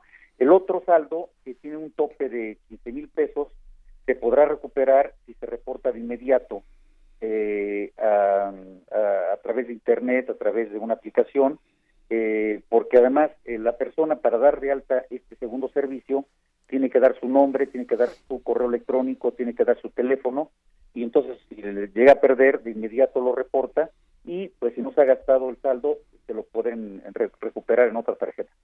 Ahora Jorge, también hay una preocupación por parte de los usuarios. Eh, ¿Aumentará el costo del boleto del, del viaje? No, estamos eh, garantizando que el costo del viaje será de cinco pesos hasta el final de, de, este sexenio, es decir, hasta finales del 2018 costará cinco pesos por lo menos y este y la tarjeta va a costar también lo mismo, estamos la estamos vendiendo en 10 pesos y seguirá vendiéndose en ese precio. Yo quisiera cambiar un poquito el tema, estamos hablando del metro, una última pregunta Jorge Gaviño, el, el ambulantaje incluso dentro de los andenes, ahí sale uno del metro o de, eh, eh, sí, del vagón, y ya los vendedores ya no están en las escaleras de afuera, ya están adentro en, en los andenes. ¿Cómo va esta situación? ¿Se, se les pondrá un alto? Porque yo viajo en transporte público y en la raza, en Indios Verdes, que son las que me ha tocado ver, pues estos señores eh, ya se apropian de, de todo de todo el andén prácticamente, Jorge. Bueno, hemos tenido eh, pues eh, desalojos importantes en varios eh, varios días, pero es un asunto que eh, hemos venido disminuyendo, no ha aumentado. yo le podría asegurar que nosotros teníamos un, un, estimado de cinco mil ambulantes en toda la red, aproximadamente en estas fechas tenemos tres mil. pero bueno, es un problema este, no, no, no de coyuntura, es un problema estructural el que tenemos con esos problemas. Entonces tenemos que atacarlos todos juntos. Eh, nosotros, desde luego, eh, cuidando que no ocurra, eh, obligando a la policía que cumpla con su obligación, pero también rogando a los usuarios que nos apoyen, no comprando a los vendedores, porque este es un círculo vicioso de, de oferta-demanda que, que, que, que, nos, que nos rebasa y no tenemos la posibilidad de que nos auxilien los usuarios. Muy bien, pues este ahí le dejo esta situación porque concretamente ahí en Indios Verdes, Jorge, ya los ambulantes están obstruyendo el paso de todas las colectivas que llegan ahí provenientes del Estado de México y no permiten ya el paso prácticamente. Sí, este, es, este es, una, es un asunto que no nosotros no controlamos la, la, parte de fuera del metro. A nosotros nos corresponde solamente de las escaleras hacia adentro, eh, pero vamos a, tener cuidado en esta estación. En este momento voy a dar instrucciones de que se revise y se hagan operativos necesarios en esta zona que corresponde a nosotros dentro de las instalaciones, vamos a hacer operativos especiales. Muy bien, pues eh, le agradezco mucho Jorge Gaviño, director general del Sistema de Transporte Colectivo Metro, que nos eh, informó acerca de esta nueva tarjeta anunciada por el jefe de gobierno, el doctor Mancera, y pues también abordamos un poco la cuestión del ambulantaje. Por lo pronto, le agradezco mucho. Muchas gracias a usted, Jorge. Hasta luego. Hasta luego.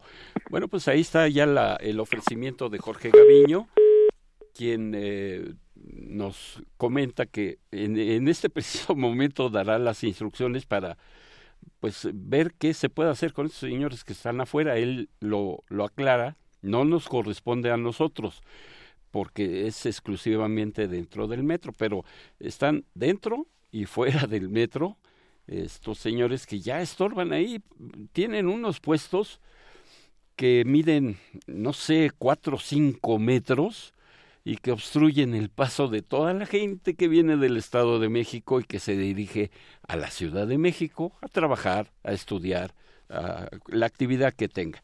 En fin, ahí está el ofrecimiento de Jorge Gaviño. Esperemos que, que, que se pueda cumplir con esto. Relatamos al mundo. Relatamos al mundo.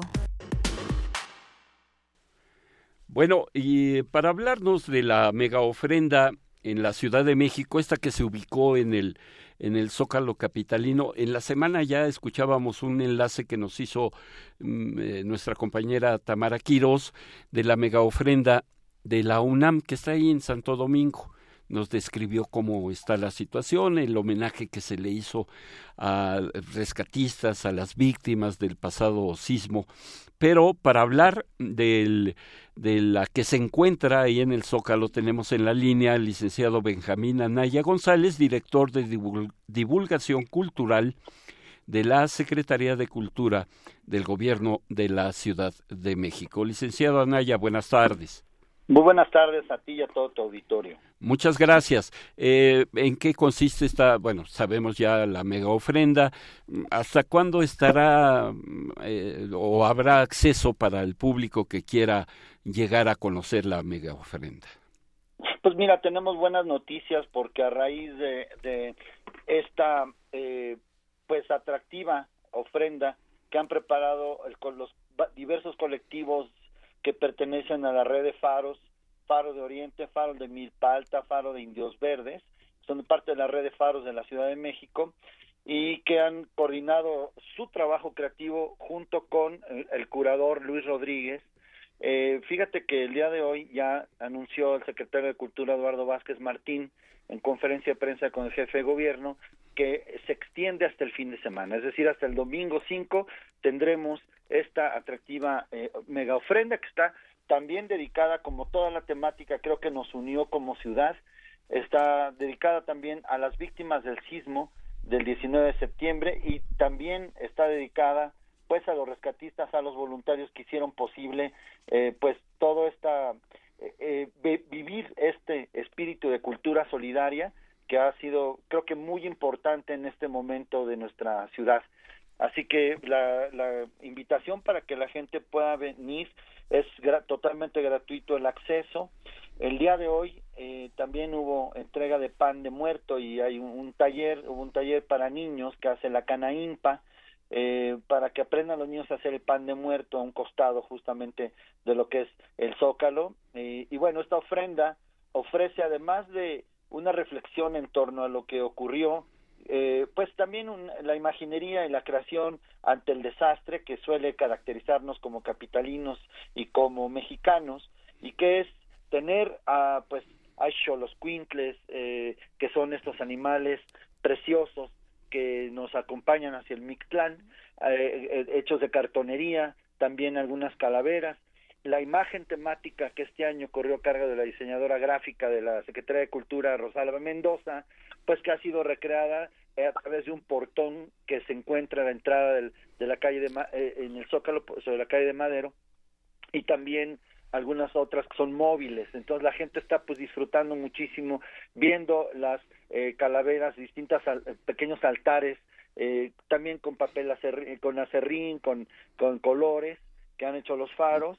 Y bueno, además de ello está el foro artístico, el foro artístico que ha presentado muchísimas actividades y bueno, hoy tiene la presencia de bandas muy interesantes como Klesmerson, como Trocker, que es de, de, Guadalajara, eh, Francisco el Hombre, que es una, una banda brasileña de fusión, y la gente se divierte mucho. Eh, yo invito mucho al auditorio a que, a que nos acompañe.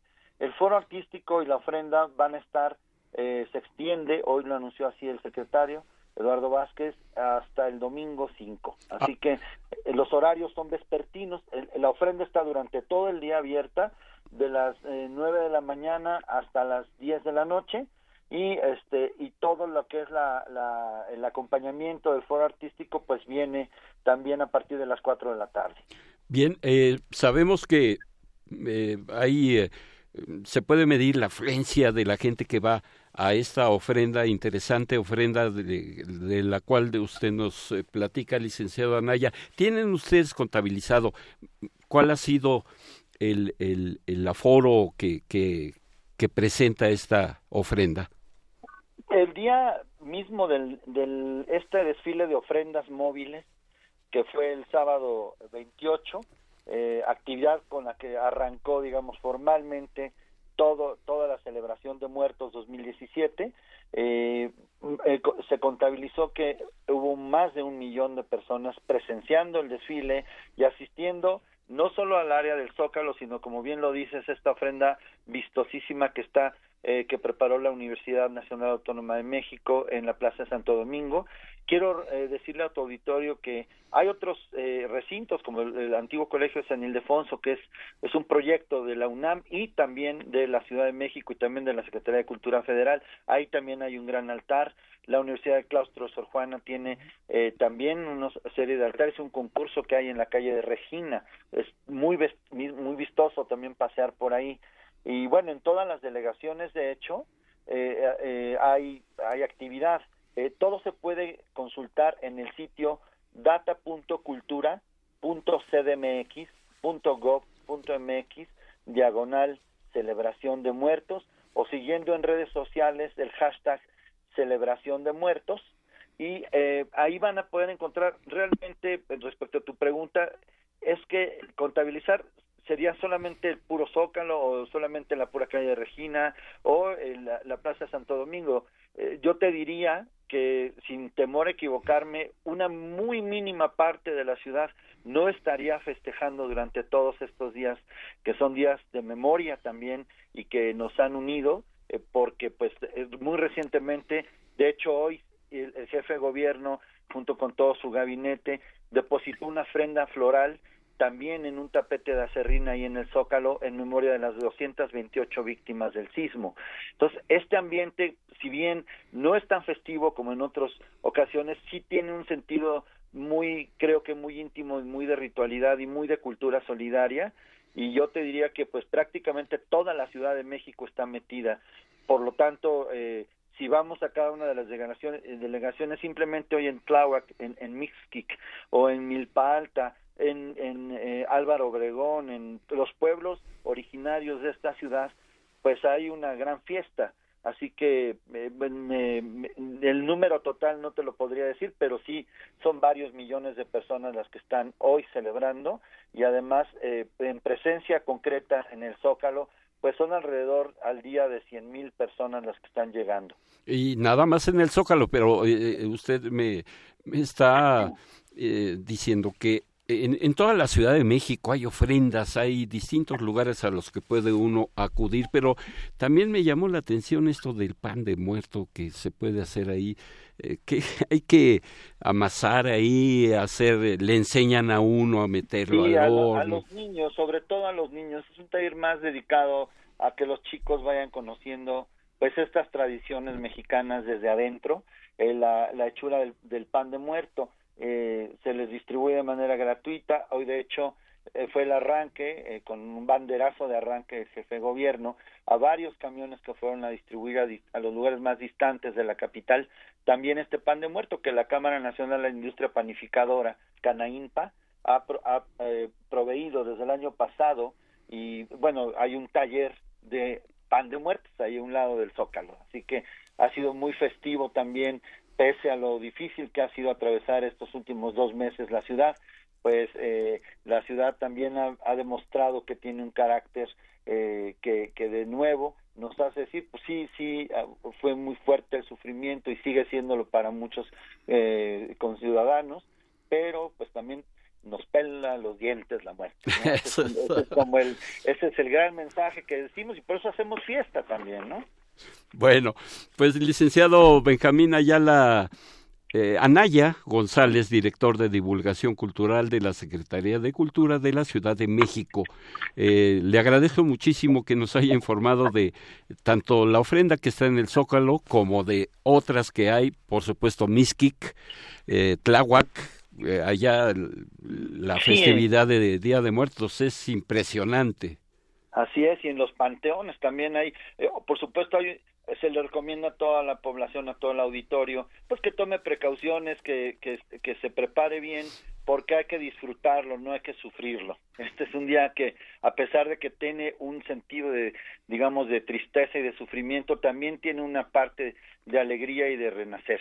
Así que este pues tomen sus precauciones y recuerden data.cultura.cdmx.gov.mx diagonal celebración de muertos, ahí encuentran toda la programación y, todo lo que necesiten para orientarse.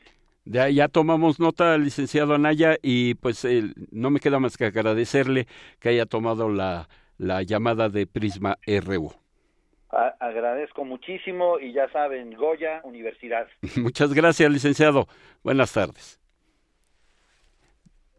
Queremos escuchar tu voz. Nuestro teléfono en cabina es 55 36 43 39.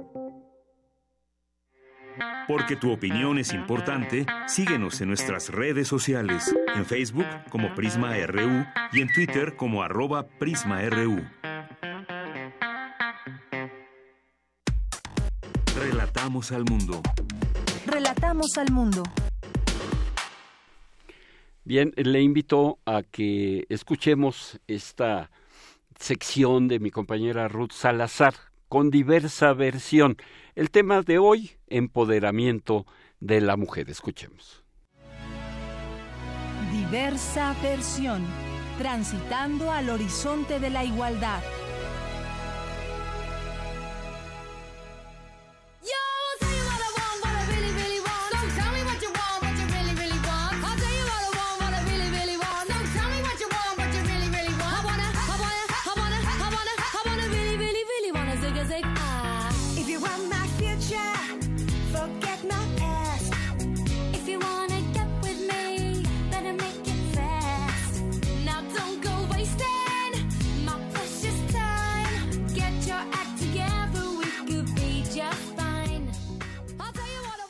Auditorio de Prisma RU, Jorge, buenas tardes. Acabamos de escuchar el wannabe de las Spice Girls convertido en un himno feminista por la ONU para la campaña de concientización social por la igualdad de género que lanzó el año pasado. A nivel global, durante 2016, no solo no avanzamos en la búsqueda de la igualdad de género, nos estancamos. De acuerdo con el último informe del Foro Económico Mundial sobre la brecha de género, tras una década de progresos lentos pero constantes, este año, contrario a lo que pensaríamos, varios indicadores de paridad empeoraron. Esta caída se debe fundamentalmente al incremento de la desigualdad en la representación política y laboral. Es ahí donde la igualdad no se alcanzará hasta el año 2234 más de dos siglos, según la institución organizadora del Foro de Davos. Es por ello que el empoderamiento de las mujeres es fundamental. ¿Pero qué es? ¿En qué consiste? El término empoderamiento de las mujeres como estrategia para la igualdad fue impulsado en la Conferencia Mundial de las Mujeres de Naciones Unidas en Beijing en 1995 para referirse al aumento de la participación de las mujeres en los procesos de tomas de decisiones y acceso al poder. Alicia Girón, investigadora del Instituto de Investigaciones Económicas, indicó que el empoderamiento de las mujeres es un derecho humano. ¿En qué consiste? En que definitivamente las mujeres pues no solamente debemos de, lograr mejores salarios, una mejor equidad, sino que además también participar en la toma de decisiones tanto a nivel económico, político y social. Es muy importante que todas las mujeres propongan cambios necesarios en nuestra sociedad y sobre todo en México, pues México va a poder ser un mejor país. La académica resaltó que la UNAM ha participado activamente en este proceso. Y además es sumamente importante que cada vez más mujeres ocupen puestos directivos. Yo creo que es el momento de que nuestra UNAM tenga más directoras nombradas por Junta de Gobierno y además también pues que en todos los programas debe de haber eh, de alguna manera la línea de género. Entonces, en cada facultad, en cada instituto de investigaciones es, es muy importante y además, pues la UNAM tiene una riqueza impresionante eh, eh, y ya de una gran trayectoria.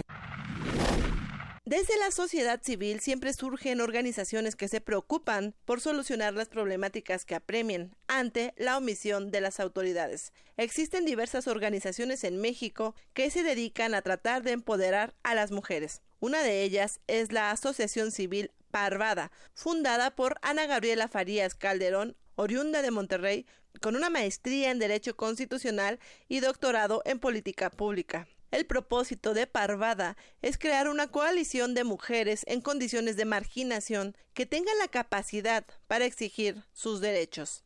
Así fue como nació, a partir de las clases que llevé en el doctorado, de como esta inquietud de que la política pública no estaba llegando de manera efectiva o eficiente a poblaciones marginadas y que los derechos sociales, a pesar de que son exigibles por diversas vías, no se concretan como en políticas efectivas que permitan que la población que vive en pobreza o en condiciones de marginalidad puedan gozar de esto. ¿Por qué apoyar a las mujeres como una herramienta de cambio? Si las mujeres son las que son más activas en las comunidades, entonces el enfoque tendría que empezar por ahí. Cualquier política social, cualquier programa social que no tome en cuenta las necesidades particulares de las mujeres, me parece que está destinado a fallar, porque las mujeres tienden a ser las más participativas en las comunidades y si se olvida esta población, los niños, por ejemplo, no van a tener las herramientas que necesitan cuáles son las actividades que realiza Parvada para empoderar a las mujeres. Buscamos que las mujeres tengamos las herramientas para incidir en todos los factores que nos hacen vulnerables a la violencia, ¿no? Violencia de todo tipo y también en los factores que impiden que gocemos de nuestros derechos. Y trabajamos en particular eh, con mujeres que viven en condiciones de pobreza. Actualmente operamos dos programas, uno que se llama Escuela para Mujeres y otro que se llama Abogada de Bolsillo. Cuestiones de género, de empleo y de finanzas. Y en la parte pública tocamos temas de derechos y cómo exigirlos, ¿no? Porque muchas veces las organizaciones sociales van a comunidades a hablar sobre los derechos que tienen, pero pues cómo le dices a alguien que vive en una casa de cartón que tiene derecho a una vivienda digna, si no le dices cómo hacer exigible ese derecho.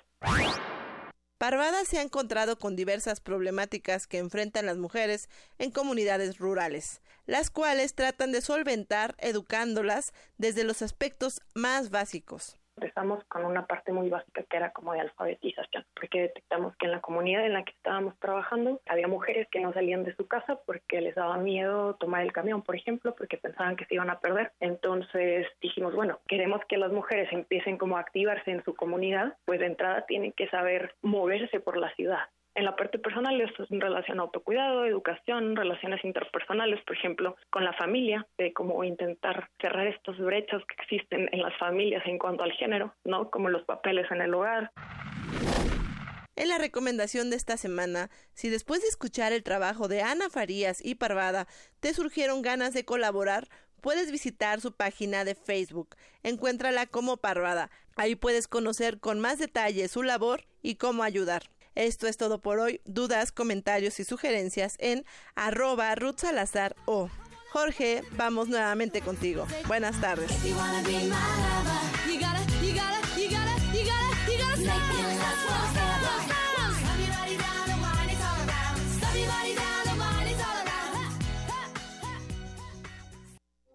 Queremos escuchar tu voz. Nuestro teléfono en cabina es 55 36 43 39.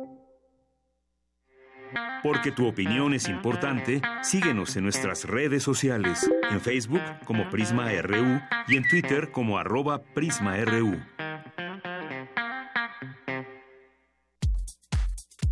Tu opinión es muy importante. Escríbenos al correo electrónico prisma.radiounam@gmail.com.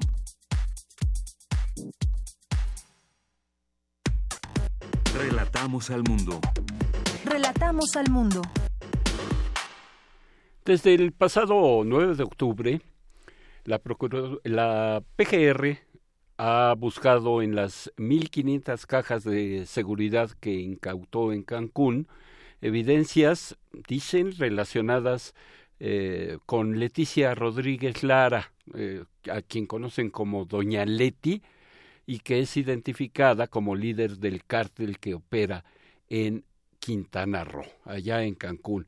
Y para ello, para hablar de este tema, espinoso tema, tenemos en la línea al señor Santiago Ancona, propietario de la firma First National Security, acerca de este decomiso de 1.500 cajas. La PGR o los elementos de la PGR quisieron traerse estas 1.500 cajas a la Ciudad de México. Sin embargo, los usuarios pues dijeron, ¿cómo se van a llevar mi caja y las pertenencias que tengo ahí? y pues eh, se pusieron en plantón ahí a las afueras de, de la empresa para no permitir que, eh, trajeran esas cajas aquí a la sede de la PGR en la Ciudad de México. Eh, don Santiago, muy buenas tardes. ¿Qué tal, don Jorge? Buenas tardes, a sus órdenes. Pues, eh, ¿cómo está la situación? ¿Cómo sigue la situación respecto a estas 1.500 cajas de seguridad? Parece, de acuerdo a algunos testimonios, que se han violado por ahí derechos eh, de privacidad, de derechos incluso humanos de, los usuarios de, las cajas. ¿Cómo está la, cosa por allá en Cancún, don Santiago? Eh, mire, pues aquí estamos todos realmente pues consternados, indignados más que nada, porque para nosotros nada justifica lo que están haciendo. O sea, no podemos llegar a que el fin justifica los medios, no puede ser que tú pases y atropelles a 1500 personas por perseguir a dos o tres y porque como no sabes qué hay, los vas a investigar, entonces investigas todo, ¿no? O decomisas todo. Eh, no sabemos la verdad qué va a pasar, no han terminado las autoridades de hacer sus trabajos. Hemos visto en algunos medios que empiezan a salir de que se encontraron esto o aquello. No lo sabemos, este, son los únicos que están adentro, no hay nadie que esté siendo testigo de nada, entonces eh, pues es una situación que totalmente para nosotros eh, incomprensible. Esto es, no se le permite a los usuarios ingresar a la zona de las cajas para pues, ver que, que, estén bien sus pertenencias. Están adentro los elementos de la Procuraduría, de la PGR. Están adentro los elementos de la PGR, de la CEIDO en especial, desde el viernes eh, de la semana pasada. Y llevamos todos estos días con ellos adentro. Me imagino que, como yo siempre lo dije, se va a llevar mucho tiempo abrir tantas cajas, tienen que romper las cerraduras, cosa que deben estar haciendo porque no tienen las llaves, digo, ni yo las tengo, las tienen los, propietarios. Este, y, y el problema es ese, bien pudieron haber llegado con nosotros, bueno, yo sé que están contra la delincuencia, que es un tema eh, pues delicado, que tienen que tener cuidados, lo que queramos, pero no podemos pensar que la justificación de implantar en el país eh, seguridad me dé derecho a pasar sobre los derechos de los demás ciudadanos, porque entonces es una contradicción totalmente. Ahora, desde el punto de vista legal, ¿ustedes cómo están contrarrestando esta decisión de la Procuraduría eh, de, incautar y de revisar las cajas? Nosotros desde el primer día, que fue el 9 de octubre, llegamos, logramos meter una, una, una, un amparo, este, una demanda de amparo para tratar de frenar el proceso precisamente de que este, se diera una, una eh, precautoriamente, o sea, que, que, nos dieran una, una, una eh, no, no que se frenar el proceso, sino que se frenara la forma en que se pensaba que estaban haciendo, o sea, que no permitían que la gente entrara a, sus cajas, porque al principio estuvimos 13 días pues nada más con la puerta sellada y demás, y nadie sabía qué iba a pasar. Hicimos ese proceso de la demanda de amparo, después estuvimos averiguando quién era la instancia realmente que estaba atrás de esto. Se fueron los abogados contratados por la empresa el, el lunes eh, siguiente, porque en dos o tres días no hubo juzgados y demás, a hablar directamente con la CEIDO. Lograron hablar con la persona que había venido a hacer el operativo del primer cateo, que fue en las oficinas, que imagino que fue cuando sacaban archivos, computadores y demás, para que ellos pudieran empezar a investigar.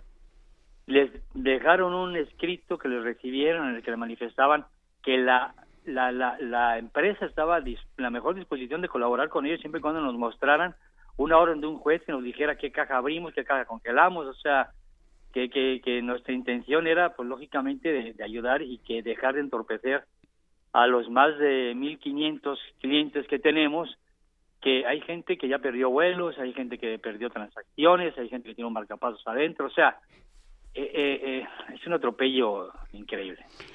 Bueno, pues eh, la situación está difícil, por lo que usted nos comenta, esta, este decomiso, esta incautación de las 1.500 cajas.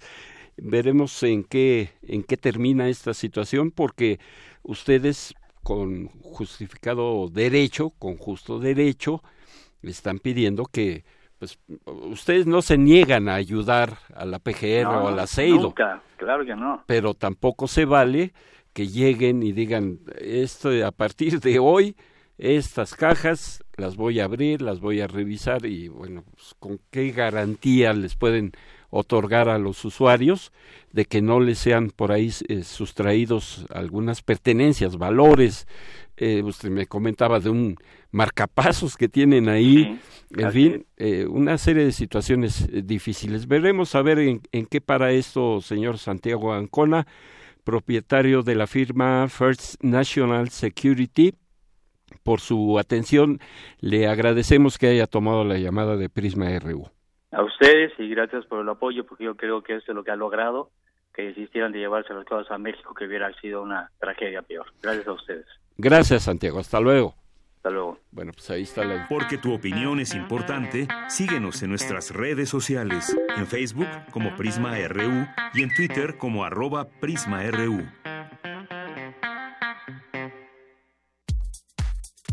Tu opinión es muy importante. Escríbenos al correo electrónico prisma.radiounam@gmail.com.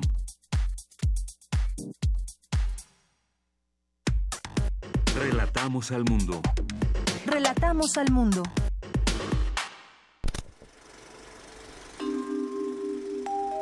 Sin excusa.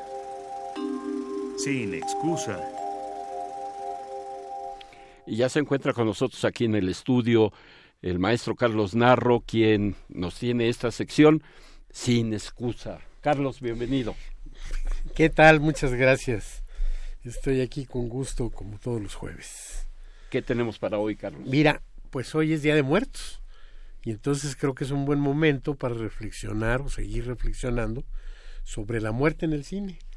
No sobre la festividad de el Día de Muertos, que ya tuvimos la oportunidad de platicarlo el otro día con Deyanira, aquí en este mismo micrófono, sino de aquellas películas en las que la muerte es un personaje de la película.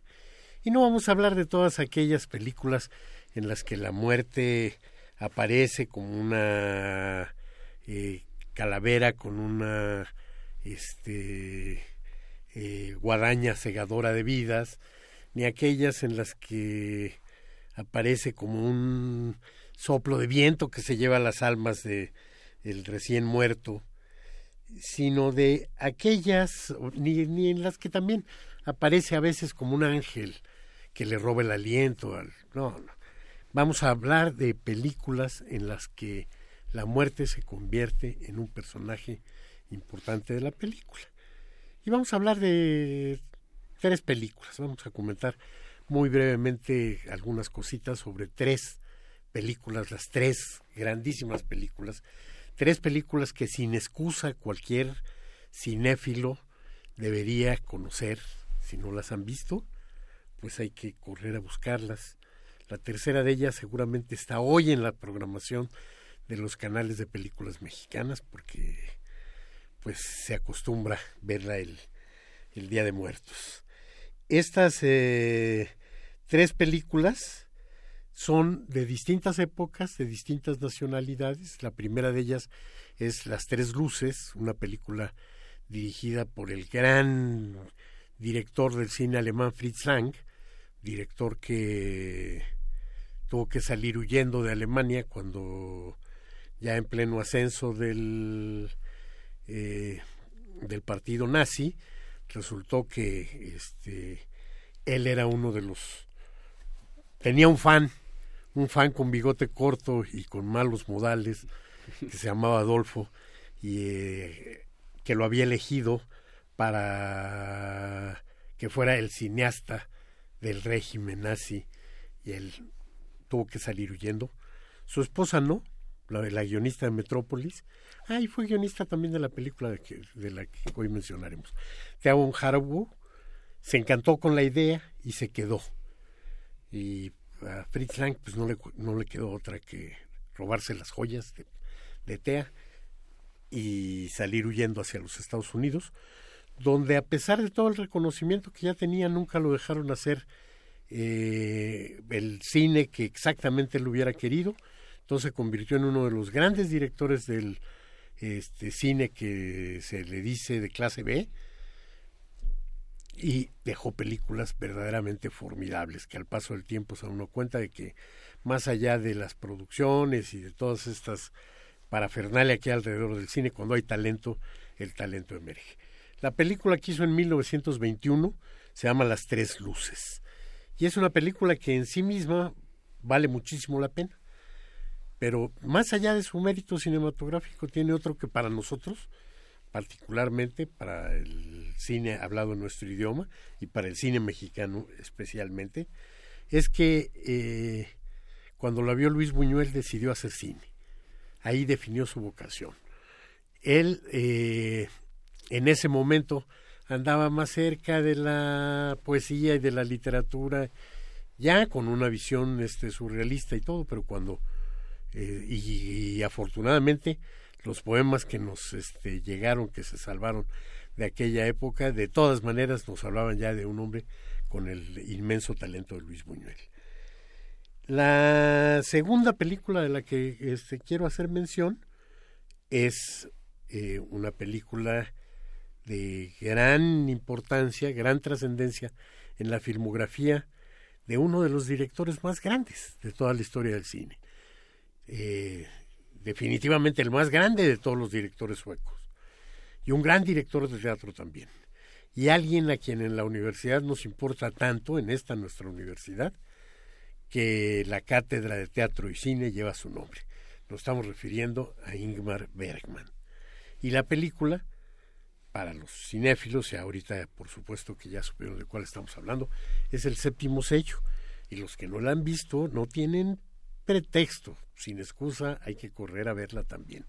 Es una extraordinaria película en la que la muerte eh, va a tener un lugar muy importante como personaje. La tercera es Macario, una película del gran Roberto Gabaldón, una película con muchísimas virtudes. Y de pronto se pregunta uno, bueno, ¿y estas tres películas qué tienen en común?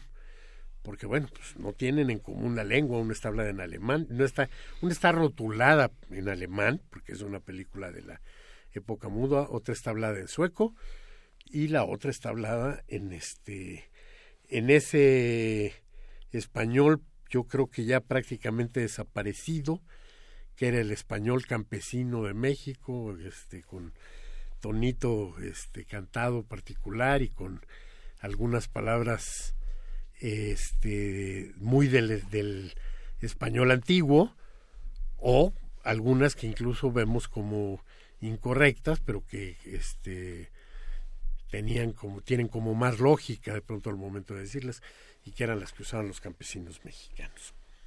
Entonces sí tienen grandes diferencias, pero también tienen algo en común. Y no solo una cosa, tienen varias cosas en común. La primera es que eh, en las tres el trato con el personaje de la muerte da lugar a unos diálogos profundos y a reflexiones que son verdaderamente importantes. Otra más es que en contra sí del estereotipo de la muerte como una mujer huesuda de este de pelo largo y de aspecto tétrico, en las tres la muerte va a ser un caballero. Es un varón y además con eh, posibilidades para los personajes de dialogar con ella. En las tres luces, el personaje de la muerte es devastador porque es una muerte cansada. Es una muerte cansada de ver la miseria y el dolor humano.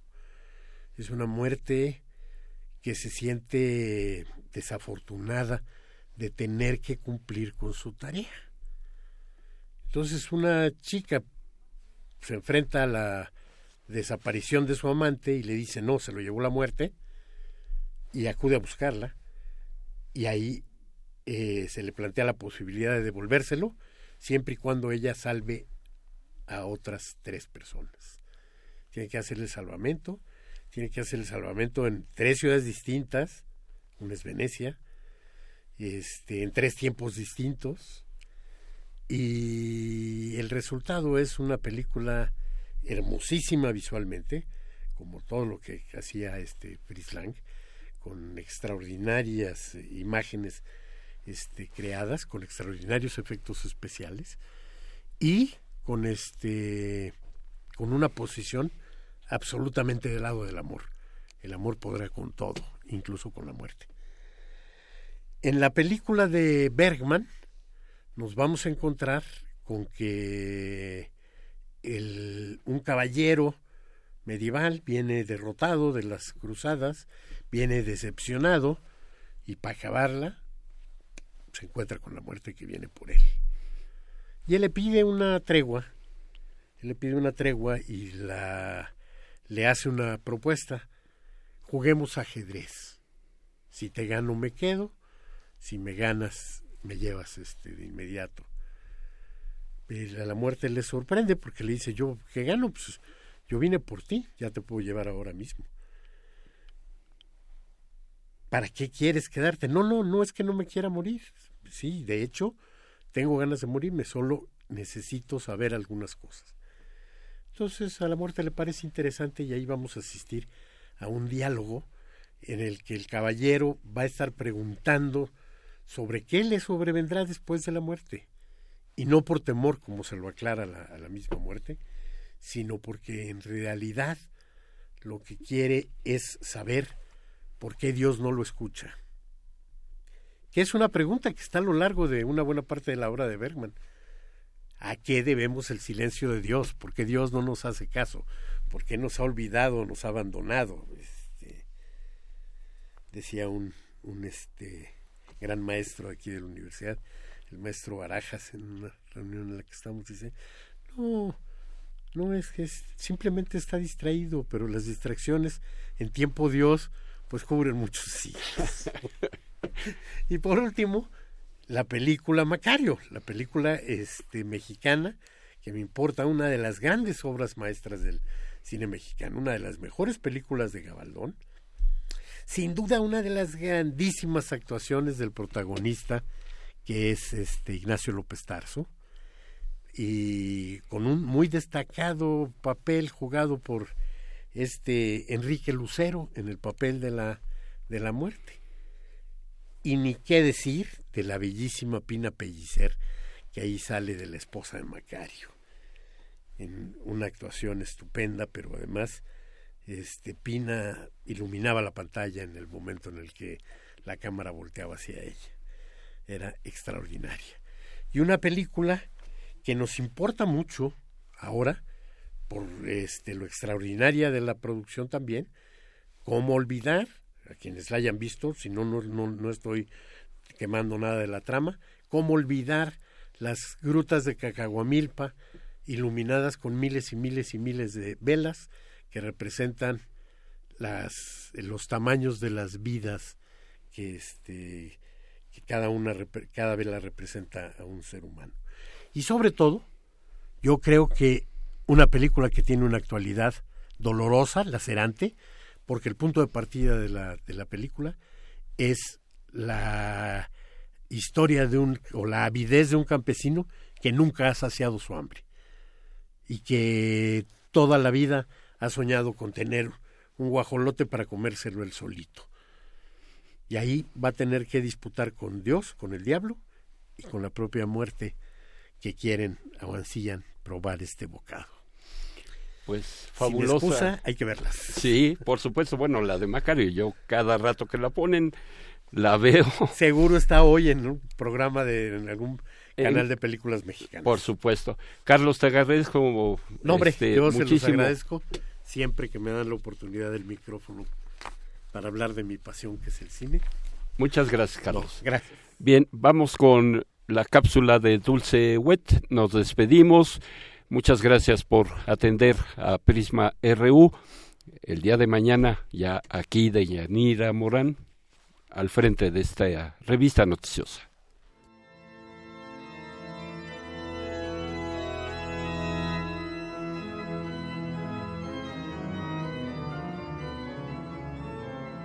Muy buenas tardes amigos de Prisma RU. Es un gusto estar nuevamente con ustedes para hacerles una cordial invitación al vigésimo quinto Festival Internacional del Órgano Barroco. Como ustedes saben, bueno, este festival está cumpliendo 25 años y lo estamos celebrando con un festival que inició desde principios del año. Pero bueno, el motivo de mi invitación es a que nos acompañen en las actividades que tenemos próximamente, que de hecho pues es el ciclo internacional de conciertos del festival. Eh, justamente este 5 de noviembre tenemos el próximo concierto, se trata del organizador Marcus König, es un organista verdaderamente virtuoso, es, eh, tiene un dominio del instrumento extraordinario y aparte es un músico muy versátil. Eh, versátil me refiero en el sentido que su programa incluye desde obras de Bach hasta obras que en este caso él ha transcrito, como es el Guapango de Moncayo. Yo creo que bueno, es una ocasión muy interesante para ver la manera en que el órgano se puede expresar a través de repertorios que van desde la música más antigua hasta la más moderna. Invitación muy especial a que nos acompañe. El festival en esta fase internacional se desarrolla todos los domingos, empezando con este del 5 de noviembre, en la parroquia de San Agustín Polanco, en el centro del órgano Amado San Agustín. Todos los conciertos son de entrada libre. Tenemos el del 5 de noviembre y nos vamos así todos los domingos hasta el 10 de diciembre, es decir, 12 de noviembre, 19 de noviembre, 26 de noviembre, 3 de diciembre y 10 de diciembre. Eh, yo quisiera también pues aprovechar la ocasión para invitarlos a una serie de clases magistrales que también tenemos o estamos teniendo en la Facultad de Música de la UNAM. Justamente el sábado 11 de noviembre vamos a tener eh, ciertamente un concierto de el conjunto español Ministriles de Marcia. Este es un concierto, no es clase magistral, y es el 11 de noviembre a las 13 horas en la sala Huevo Coyotes de la Facultad de Música de la UNAM y una clase magistral que van a hacer ellos el jueves 9 de noviembre a las 16 horas. Es un grupo extraordinario de música antigua con instrumentos originales. Ellos van a ejecutar música con bajones del Renacimiento, fagotes barrocos, clavecín, órgano. Son de las actividades que tenemos a la puerta, a las cuales están cordialmente invitados. Bueno, amigos de Prisma RU, esta invitación muy cordial y los esperamos. Gracias.